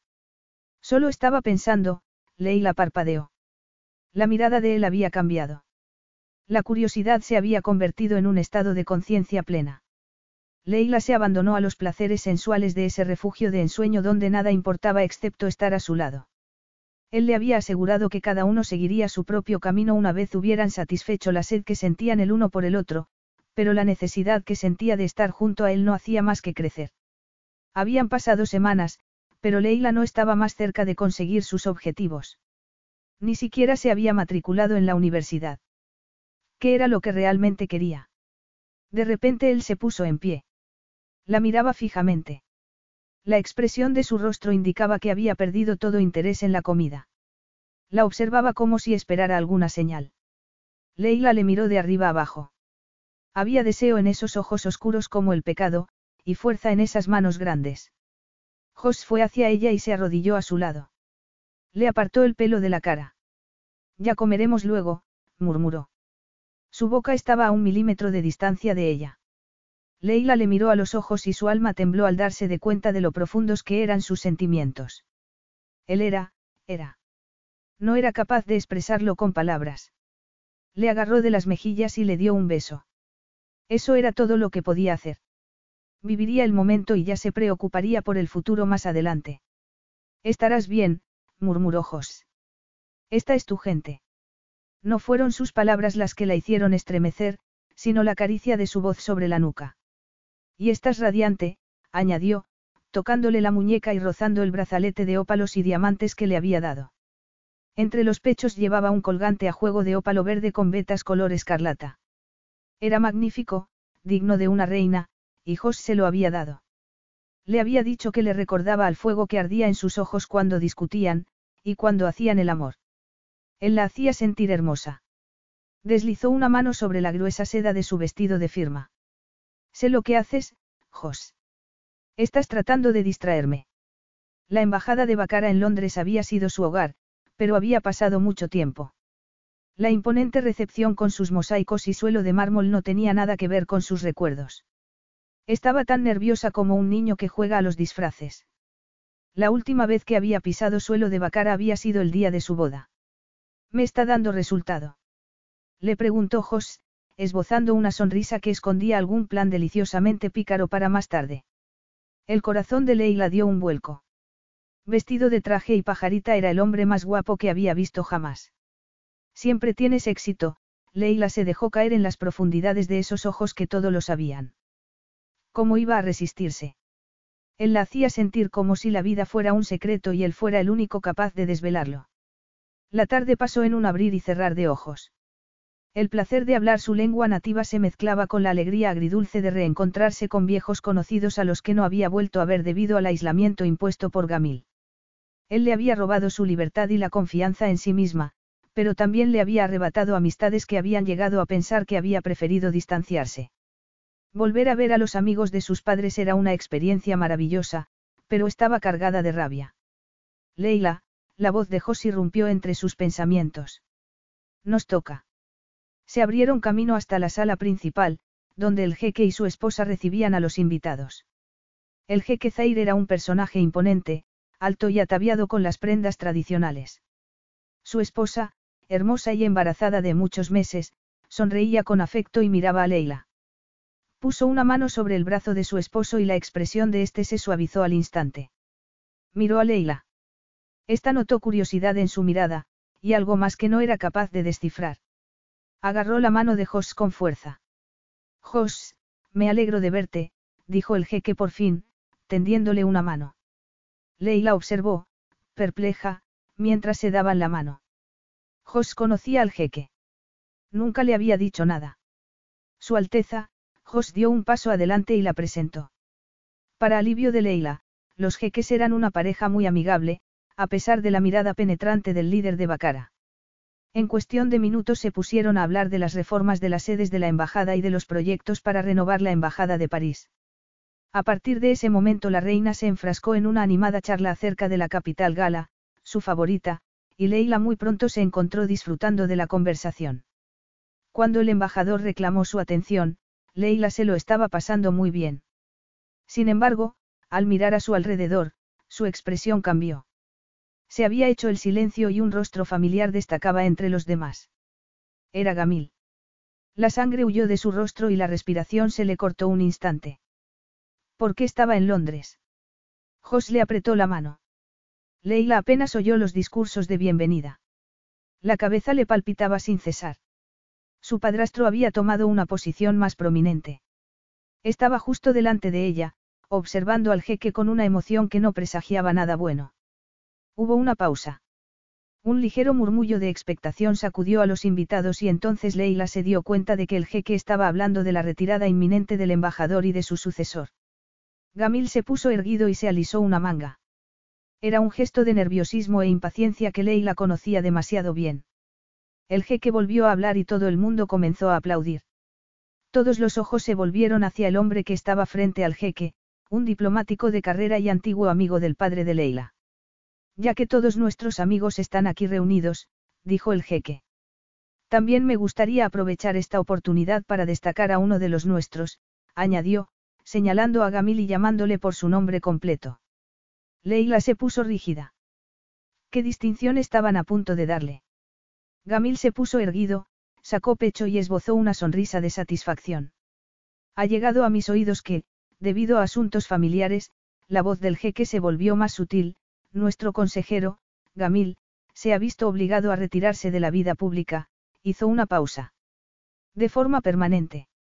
Sorprendida, Leila vio que Gamil abría la boca y volvía a cerrarla rápidamente, como si hubiera estado a punto de objetar algo. Sin embargo, la expresión firme del jeque no dejaba lugar a dudas. Sus palabras eran un decreto real de exilio que le alejaba de todos los puestos a los que Gamil aspiraba. Su padrastro se había quedado lívido. Era evidente que acababa de enterarse de la noticia. Esperaba un ascenso, no un destierro. Y en relación con el mismo tema, el jeque señaló a Jos. Muchas gracias, Su Alteza. Señoras y señores, dijo Jos con su clara voz de barítono. Hizo una pausa y miró a su esposa. Los ojos le brillaban misteriosamente. Entrelazó su mano con la de ella. Teniendo en cuenta la noticia que nos acaba de dar Su Alteza, y dado el interés general que existe respecto a mi empresa en Bacara, tengo algo que anunciar. Como Gamil va a retirarse de la vida pública, su cargo en la junta directiva de mi nueva empresa pasará a manos de su hijastra, mi esposa, Leila Carmody. Leila se sobresaltó. Abrió los ojos. La gente aplaudía. Pero yo, sacudió la cabeza. No tengo experiencia, le susurró a Jos. Tengo fe en ti, Leila. Solo quiero que aceptes este pequeño desafío, añadió, sonriente. Me alegra ver que otra mujer va a contribuir a nuestro progreso económico. Muchas gracias, Su Alteza, dijo Leila, sonrojándose. Enhorabuena, la reina Soraya le estrechó la mano. Eso significa que podemos cultivar una buena amistad. Yo también estoy muy interesada en los proyectos de su esposo. Leila le devolvió la sonrisa. La cabeza le daba vueltas. Jos lo había hecho todo por ella. Se volvió y buscó su mirada. Él la observaba, lleno de orgullo y ternura. De repente todo el mundo se acercó para darle la enhorabuena. Jos estaba a su lado, apoyándola, pero se puso tenso de pronto. Gamil se acercaba. Su rostro estaba oscurecido por la ira. Yo me ocupo, le dijo Jos. No, Leila le puso una mano sobre el brazo. Yo lo haré. Leila avanzó hacia el hombre que había convertido su vida en un infierno. Gamil abrió la boca para decir algo, pero entonces se lo pensó mejor. La fulminó con una mirada llena de él y dio media vuelta. Sin embargo, Leila no era capaz de sentir nada. Se volvió hacia Jos. El calor de su mirada era una caricia de bienvenida. Había llegado a casa. Estaba en casa. Una revelación repentina la golpeó por dentro. Era algo que llevaba semanas rondando sus pensamientos. Y era una sensación tan intensa que el resplandor de las arañas se atenuó y el mundo se convirtió en un borrón informe para luego volverse más nítido que nunca. Leila respiró profundamente. No era de extrañar que Gamil ya no tuviera poder sobre ella. Tenía todo lo que quería. Tenía ajos. Capítulo 13.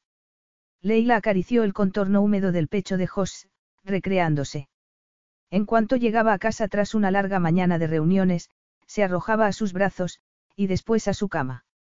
Se estiró, arqueando la espalda mientras sentía su mano sobre la piel, y luego sobre el cabello. Adoraba cómo la tocaba. Esas manos poderosas la acariciaban como si fuera algo preciado y delicado. Ni siquiera llegamos a comer. Su pecho rugió debajo de ella. Um, Leila tenía muchas cosas en la cabeza y la comida no era una de ellas. Se inclinó sobre él y le dio un beso en el cuello.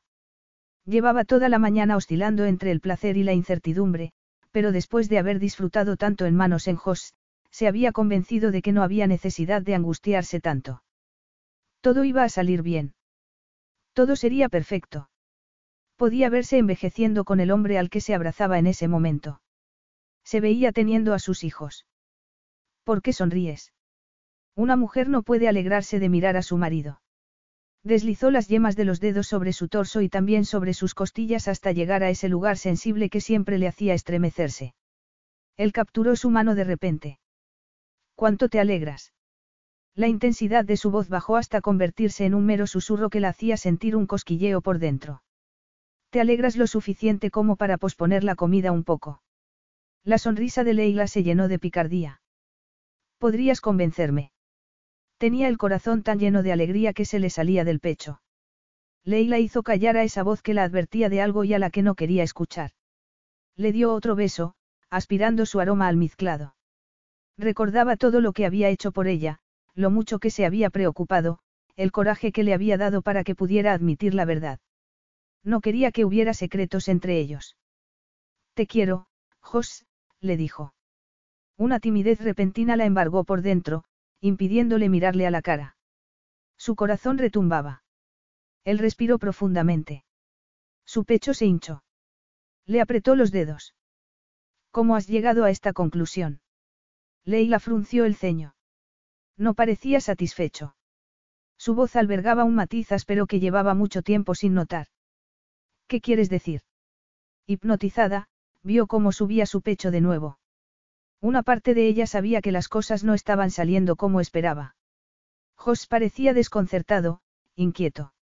¿A qué viene este anuncio? Él mantenía la vista fija en el techo y Leila escudriñaba sus rasgos tensos, contraídos. Me di cuenta de lo que sentía por ti. ¿Cuándo? Le preguntó, sin dejar de mirar al techo. Leila se sintió tentada de mover una mano delante de sus ojos para llamar su atención. Sin embargo, la tensión de sus músculos le indicaba que estaba totalmente concentrado. Anoche, cuando te di un puesto en la junta de dirección. Leila frunció el ceño. Su voz sonaba casi, sarcástica.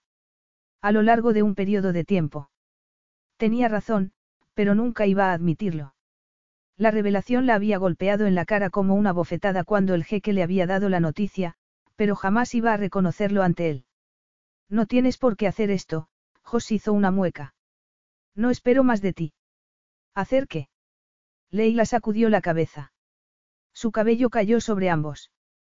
Se deslizó sobre el hombro de Jos. Fingir que sientes algo más. Sé que te sientes muy agradecida por lo de Gamil, pero no es necesario. Agradecida. ¿Crees que es agradecimiento? No lo es. Él se volvió por fin y le dedicó una mirada brillante que bien podría haberle abrasado por dentro. Sin embargo, Leila no sintió más que un frío mortal sobre la piel. Ese había sido el día más feliz de su vida, pero todo se había torcido en el último momento. Era consciente de las cicatrices emocionales de Jos Carmody, pero poco a poco se había convencido de que las heridas habían mejorado. Un hombre tan generoso y cariñoso como él merecía amor. Se había engañado al creer que estaba listo para eso. Un miedo sin nombre se apoderó de ella. Jos contempló esos ojos verdes y sintió una punzada de dolor, el dolor de algo perdido. Huyó de su mirada intensa y volvió a mirar hacia el techo. Se había engañado pensando que lo que ocurría entre ellos no era peligroso, que podían seguir tal y como estaban, pero no era cierto. Había cometido un gran error. Te quiero, Jos. Incluso en ese momento sentía una necesidad imperiosa de aferrarse a las palabras de Leila. Quería olvidar todo lo que había aprendido sobre el amor y arriesgarse con ese espejismo extraño que parecía real por primera vez. Se frotó la cara. Le puso una mano sobre el hombro y la hizo apartarse. Se sentó en el borde de la cama. Los oídos le pitaban y de repente sentía que se iba a desmayar. Se inclinó hacia adelante, apoyó los codos en las rodillas y trató de deshacer el nudo de dolor que se estaba formando en su corazón. Jos, dime algo. De repente sintió la mano de Leila sobre el hombro, aferrándose. Se levantó de la cama bruscamente y fue hacia la ventana. Esto era sin compromisos, recuerdas. Las cosas han cambiado. Leila parecía confundida. Jos se mesó el cabello. Trató de convencerse de que no era real. No podía ser amor. Él jamás había suscitado tales emociones en nadie. Le estaba diciendo lo que creía que quería oír. No me debes nada. Anoche, gesticuló con una mano. Lo de anoche fue una forma de poner las cosas en su sitio. Eso es todo. No tienes por qué sentirte, obligada. Leila tardó unos segundos en decir algo. Te estoy agradecida por lo que hiciste con Gamil. Pero no es ese el motivo por el que te amo. Jos se volvió hacia ella, reprimiendo la emoción que surgía ante esas palabras. Ya no era un chico inocente. No era vulnerable. No, digas eso. Ya te dije que no es necesario. Leila sujetaba la sábana contra su pecho. De repente Jos supo que era demasiado tarde. El daño estaba hecho. No había vuelta atrás. La había herido y sabía que jamás iba a perdonarle por lo que tenía que hacer. No tiene importancia, Leila. Sé que no hablabas en serio, Jos extendió las manos. Leila miró al hombre al que amaba y se preguntó qué cambio se había obrado en él. Su rostro no auguraba nada bueno. Estaba pálido y no la miraba a los ojos. Si tiene importancia, las palabras se le salieron de la boca. Por fin entendía la expresión de su rostro. Era de rabia. No, Leila. Era desesperación lo que notaba en su voz. Leila se inclinó hacia adelante y buscó rastros del hombre que le había hecho el amor apasionadamente un rato antes. Más tarde te arrepentirás. Leila se incorporó. Se arrepentía en ese momento. Había estado tan segura de los sentimientos de Jos. Seguiremos como hemos hecho hasta ahora, le dijo él, caminando. Su desnudez no hacía más que realzar su formidable fuerza. Podemos olvidarnos de esto, gesticuló con las manos, como si quisiera restarle importancia a lo que ella acababa de decirle. La furia se abrió camino entre los sentimientos de Leila. No quiero olvidarlo. Jos se dio la vuelta y la atravesó con una mirada poderosa que la dejó sin aliento. Parecía, salvaje, desesperado, furioso. Es la única forma. Leila asió la sábana con más fuerza. ¿Qué quieres decir? Jos dejó de andar y se detuvo. Habíamos llegado a un acuerdo, ¿recuerdas? Si te refieres a esa norma de matrimonio sin sexo, no te vi quejarte por ello, dijo Leila. La indignación bullía en su interior. Claro que no. Eso fue un acuerdo mutuo. Estoy hablando de la norma de un matrimonio sin compromisos, sin implicación emocional, Jos se frotó la nuca. Durante un instante pareció desbordado por la situación, como si batallara contra fuerzas que escapaban a su control. Estás rompiendo el acuerdo, le dijo él. No me quieres. Eso del amor no es para mí. Te lo dejé claro al principio. Leila sintió que algo se clavaba en su interior. Se tocó el vientre, como si así pudiera protegerse. Se echó hacia adelante y trató de respirar. De repente Jos se había convertido en un ser frío como el hielo, alguien que nada tenía que ver con aquel hombre cariñoso y generoso del que se había enamorado. Teníamos un acuerdo, Jos se detuvo delante de ella, de brazos cruzados. Te daba dinero y tú hacías de anfitriona para mí. Aparte de eso, podíamos tener sexo por placer. Eso es todo, la taladró con la mirada. Estoy dispuesto a pasar por alto lo que ha pasado esta mañana y a seguir adelante como si nada hubiera pasado. Te alegras de que vivamos juntos, y de que tengamos sexo, claro. Pero no puede haber emociones estúpidas como el amor, no. La voz le tembló cuando pronunció la última palabra. Él arqueó las cejas. No te sorprendas tanto. Eso es lo que teníamos acordado, se acercó más a ella. Hacemos las cosas a mi manera. O lo tomas o lo dejas. Ese es el trato. Siempre lo ha sido. Leila contuvo el aliento. Sentía una repulsión profunda. ¿Cómo se atrevía a hablarle de tratos después de lo que habían compartido? Levantó la vista y le miró a los ojos. Su gesto feroz le recordaba a Gamil. ¿Cómo había podido equivocarse tanto? Apenas podía creerlo. Sin embargo, había llegado el momento de que Jos Carmody se mostrara tal y como era en realidad. Se puso en pie, tirando de la sábana. Tú no quieres una esposa, dijo, respirando de manera entrecortada.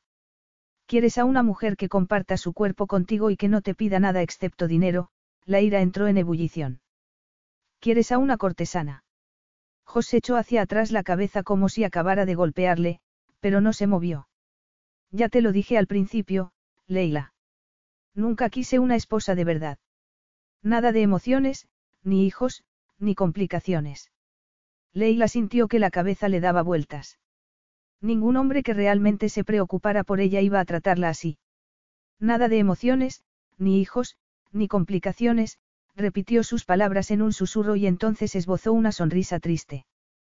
Qué pena, Jos. Es demasiado tarde. Solo porque hayas dicho que. Leila levantó una mano con firmeza. Olvídalo. Hay otras complicaciones, respiró lenta y profundamente. Esta mañana me enteré de que, estamos esperando un bebé. Jos se puso pálido como la muerte. Se tambaleó hacia atrás y se apoyó en una pared para recuperar el equilibrio. Es mentira. Leila se tocó el vientre. Yo no miento, Jos. Él abrió la boca como si quisiera decir algo, pero no emitió sonido alguno. Leila esperó. Confiaba en que la tomara en sus brazos, que se disculpara, que le dijera que la amaba. Pero no fue así. No te molestes en preguntar. Tanto la madre como el bebé se encuentran sanos, miró al hombre que le había robado el corazón por última vez y salió por la puerta. Cuando Leila salió de su habitación, horas más tarde, se enteró de que Jos había hecho la maleta y se había marchado. Tenía negocios urgentes que atender en el extranjero, o eso fue lo que le dijo el ama de llaves. ¿Cuándo vuelve? Lo siento, señora, la señora Draicot esquivó su mirada. Me dio la impresión de que, quiero decir que, se alisó la falda. Creo que va a estar ausente durante una buena temporada. Leila notó la incomodidad que embargaba a la mujer y un escalofrío le recorrió la espalda. Él se había ido sin mirar atrás, sin darle ni la más mínima disculpa. Un dolor intenso la atravesó por dentro. Dio media vuelta y regresó a su dormitorio. Tenía planes que hacer. Capítulo 14. Jos apagó el motor y miró hacia la casa que estaba al otro lado de la silenciosa calle. Estaba retirada de la vía y parecía sólida y confortable. A lo mejor era por la luz del sol que se reflejaba en sus amplias ventanas, o por la calidez del ladrillo viejo. O quizás se debía a las chimeneas recargadas y a los capullos de rosa que adornaban la entrada, por muy absurdo que fuera, el ladrillo y la argamasa le daban un encanto especial al lugar. Hacían que pareciera un hogar. Era un lugar cálido y apacible, algo que él nunca había conocido. Era la clase de hogar en el que podía imaginar a Leila viviendo, con su hijo. Jos contuvo el aliento. Un dolor intenso le quemaba por dentro. No tenía derecho a estar allí. Había renunciado a ese derecho cuando le había dado la espalda a Leila. El dolor aumentó. Un filo invisible le cortó por dentro. Jos hizo una mueca. No era de extrañar que Leila hubiese escogido algo confortable en vez de decantarse por un apartamento moderno.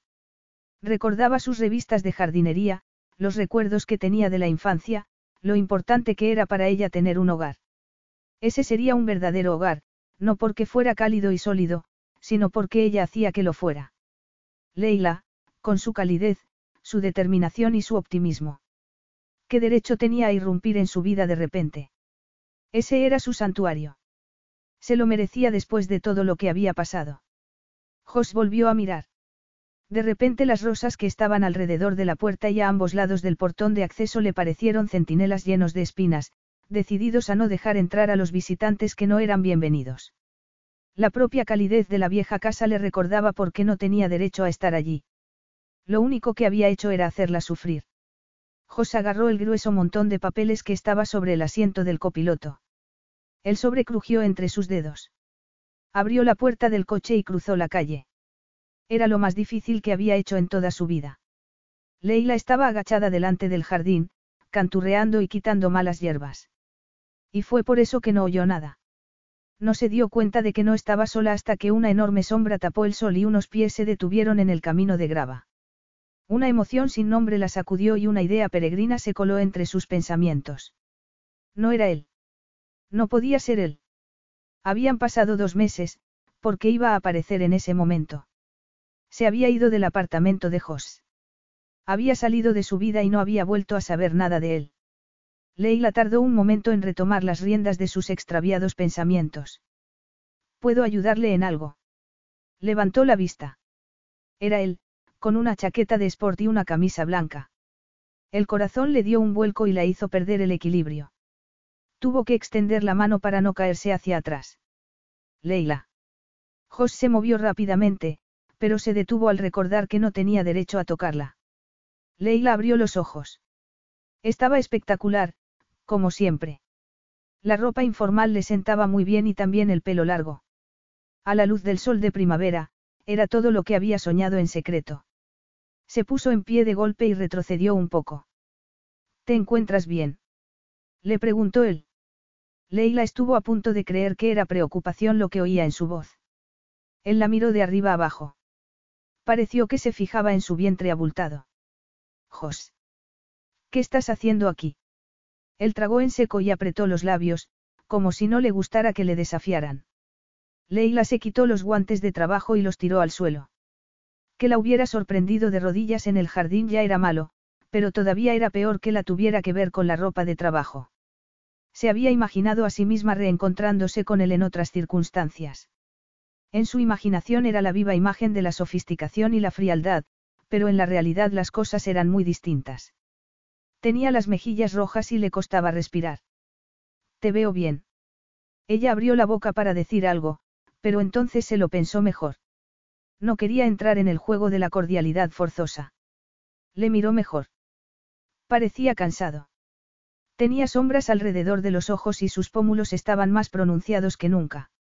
Era evidente que consagrarse a un imperio empresarial era un trabajo muy exigente. Al ver que no decía nada, arrugó los párpados, como si quisiera leerle el pensamiento. No me vas a invitar a entrar.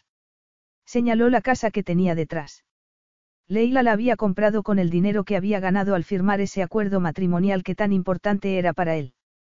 Esa casa era su refugio, su esperanza para el futuro. No. Su vehemencia le sorprendió. Leila vio cómo arqueaba las cejas. No quería dejarle entrar, no obstante. Iba a ser mucho más difícil sacárselo de la cabeza si le dejaba entrar. Eso no es necesario. Podemos hablar aquí, cruzó los brazos y respiró profundamente. ¿Cómo estás, Leila?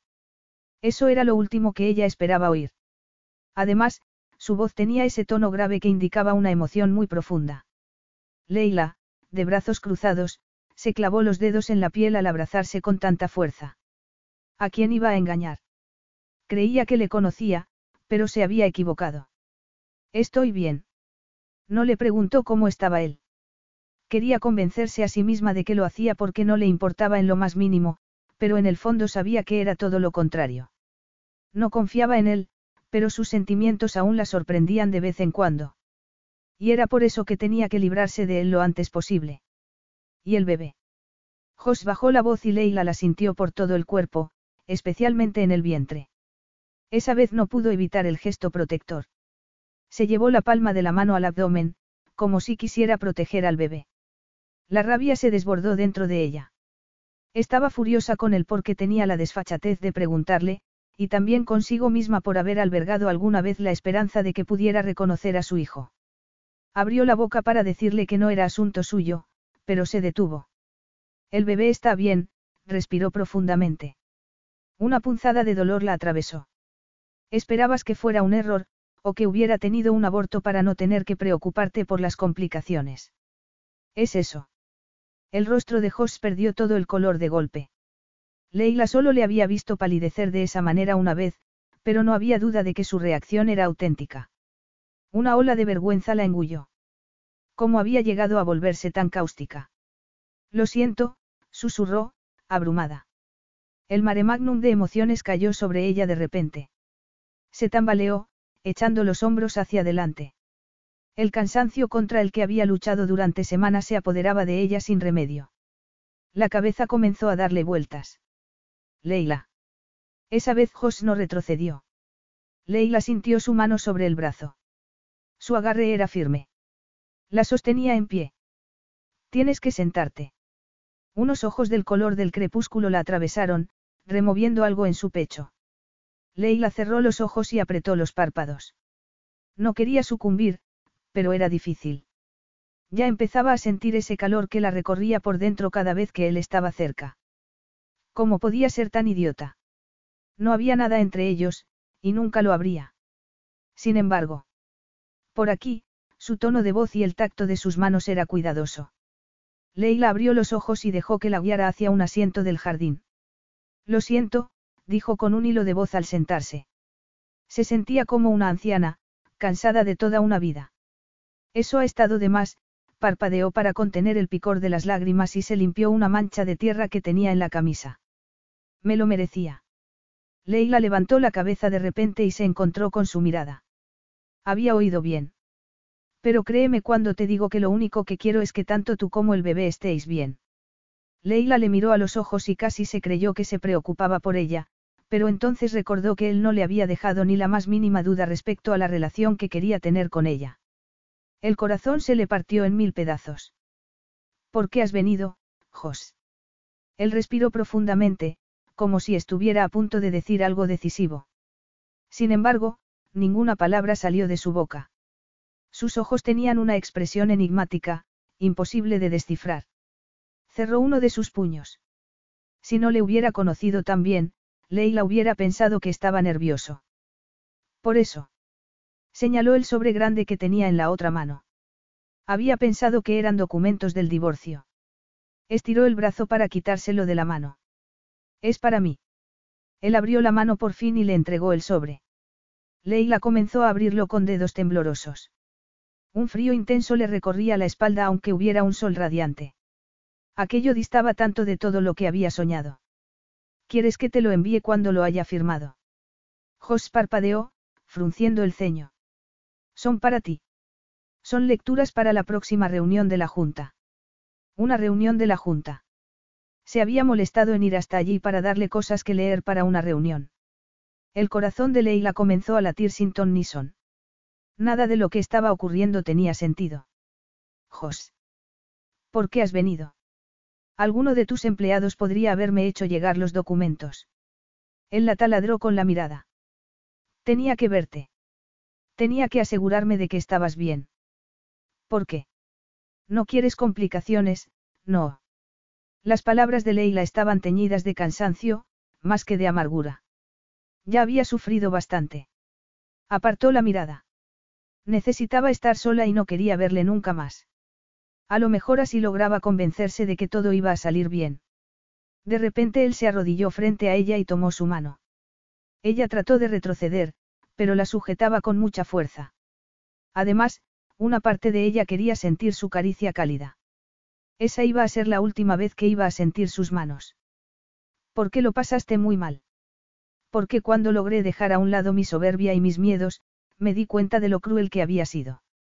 Ya te lo dije. Estoy bien, le dijo Leila. Sin embargo, no era capaz de soltar las manos. Se mordió el labio. Odiaba sentirse tan débil. Él sacudió la cabeza lentamente. No, no lo estás. Y es mi culpa, señaló el sobre que había puesto junto a ella.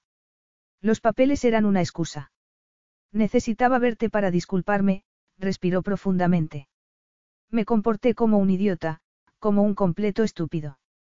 Me merezco que me odies, pero tenía que ver si podía hacer algo, para facilitar las cosas. Facilitar las cosas. Leila sentía la voz áspera mientras trataba de procesar sus palabras. Yo, te importo, Leila.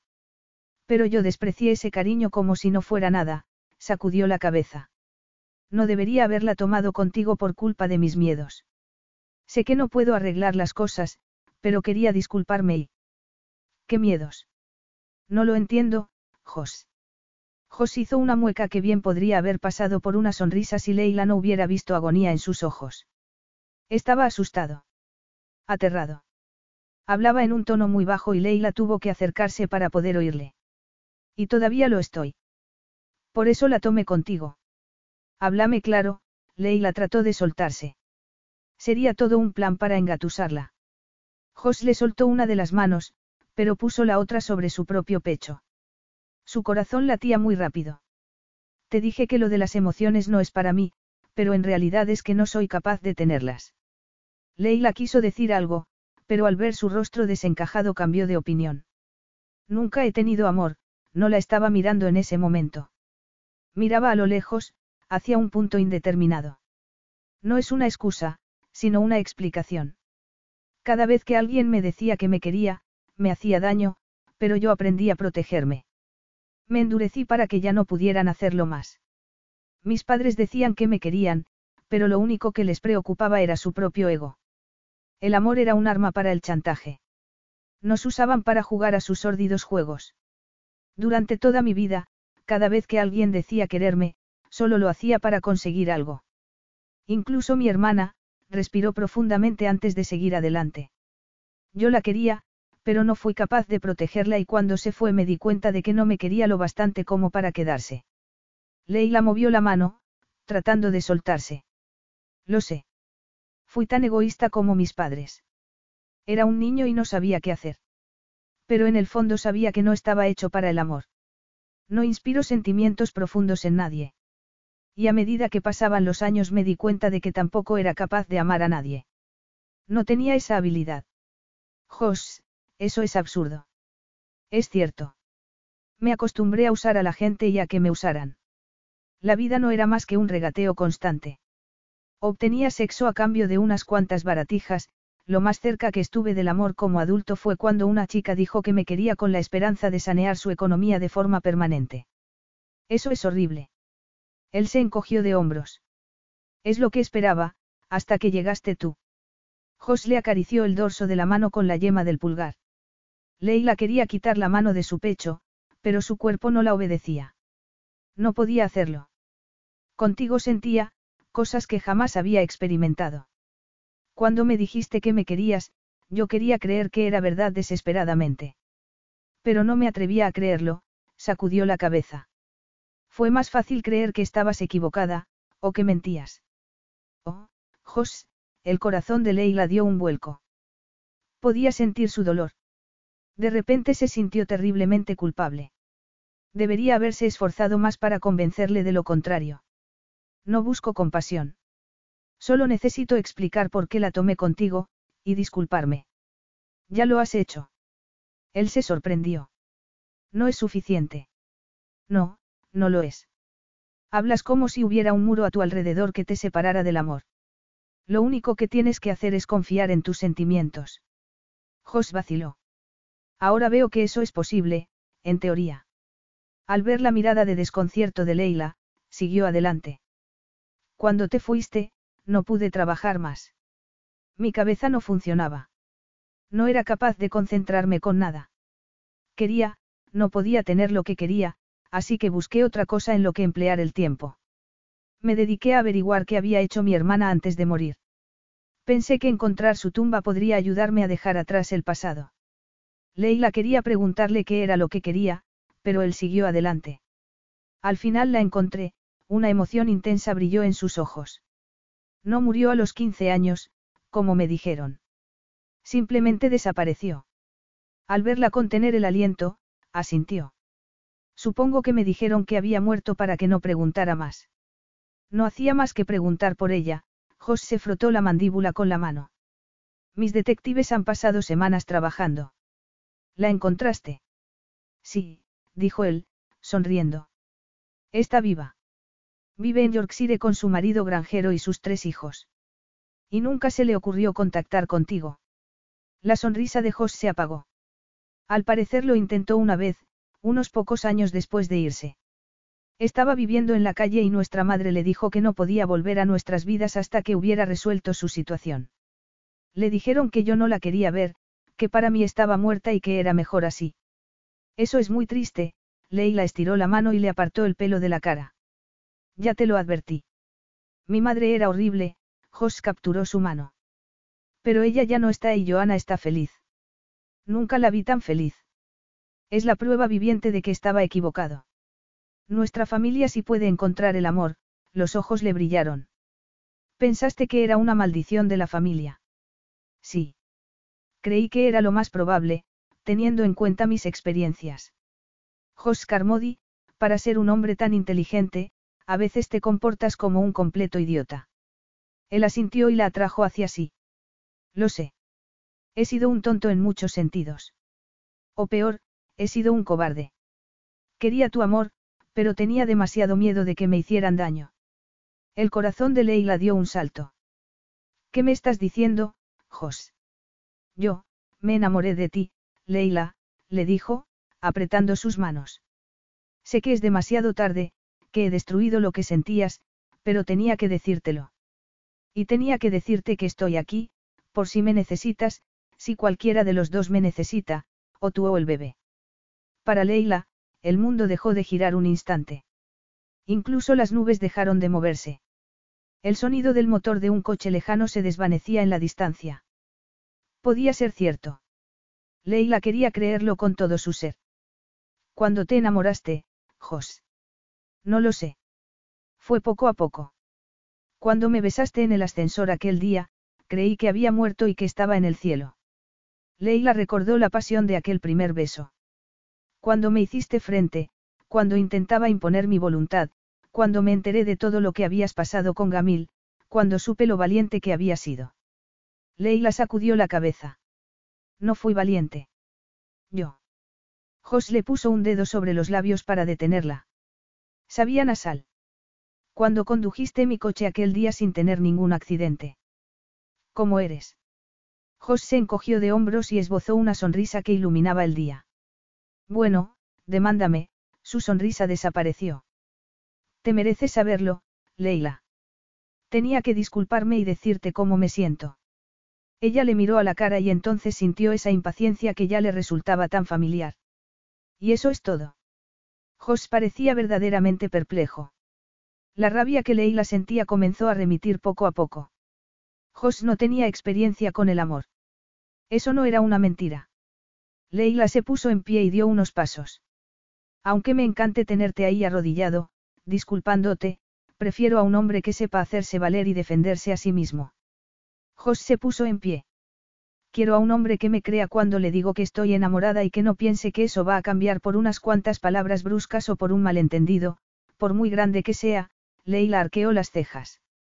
Quiero a un hombre que entienda que, cuando yo quiero a alguien, eso no es negociable, que no se puede tomar a la ligera o fingir que no existe. Entiendo. Y también necesito a un hombre que ame así, no un amante de conveniencia que solo esté ahí en los buenos momentos. Alguien que esté ahí para lo bueno y para lo malo, Josa sintió con la cabeza y dio un paso hacia ella, impidiéndole la salida. Eso es, Leila tragó en seco. Había un nuevo brillo en los ojos de Jos que no pasaba desapercibido. Quiero a un hombre que esté conmigo y con el niño para siempre. Las palabras de Jos se quedaron en el aire, como una cuerda frágil extendida sobre un abismo. Leila levantó la barbilla. Mi hija merece a un padre que la quiera y que la apoye siempre. Hija. Jos se acercó. Su calor la envolvía. Oh hijo. O los dos, susurró Jos, deslizando las yemas de los dedos a lo largo de su mandíbula y después por su cuello. Leila se estremeció bajo su caricia. Oh, exclamó. Él bajó la cabeza hacia ella, pero se detuvo a un milímetro de su boca. La esperanza y el miedo batallaban en su interior. Leila Carmody, puedes perdonarme por haber sido tan idiota y por haberte hecho tanto daño. Sí, dijo ella. Jos cerró los ojos un instante y soltó el aliento, como si sintiera un gran alivio. El hombre del que se había enamorado no era un espejismo. Seguirá siendo mi esposa, el amor de mi vida, para siempre. Leila no fue capaz de decir nada. Las emociones la embargaban. Me concedes el honor de amarte, de honrarte y de serte fiel para siempre. Me ayudas a ser un buen padre, la clase de padre que siempre quise tener. Leila le apretó el brazo. Serás un padre excelente. Eso significa que lo vas a hacer. La voz de Jos sonaba insegura. Creo que sí, dijo Leila, con el corazón fuera de control. ¿Crees que sí? Jos arqueó una ceja. Supongo que podrías llegar a convencerme. Podría. Jos la tomó en brazos con un movimiento rápido. No te voy a dejar ir hasta que me digas que sí. Leila quería quedarse en sus brazos para siempre. Ya veo que lo tuyo no es la humildad. La sonrisa de Jos le llenó el alma. Nunca me ha quedado bien la humildad. De todos modos, creí que querías a un hombre valiente, capaz de defenderse a sí mismo. Leila sonrió. Era un alivio ver que el Jos de siempre había vuelto. En serio, Leila. ¿Estás segura? No se trata solo del bebé. Yo estaré ahí para el niño estemos juntos o no. Leila le dio un pequeño puñetazo en el brazo. No me cabe ni la más mínima duda, señor Carmody. Somos un pack inseparable. O lo toma o lo deja. Oh, muy bien. Lo tomo, señora Carmody. Créame. Lo tomo. Su beso fue rápido y poderoso, tanto así que la pilló desprevenida. Pero Leila no tuvo tiempo de quejarse porque él echó a andar hacia la puerta de entrada y la abrió con el hombro. Habían llegado a casa. Fin.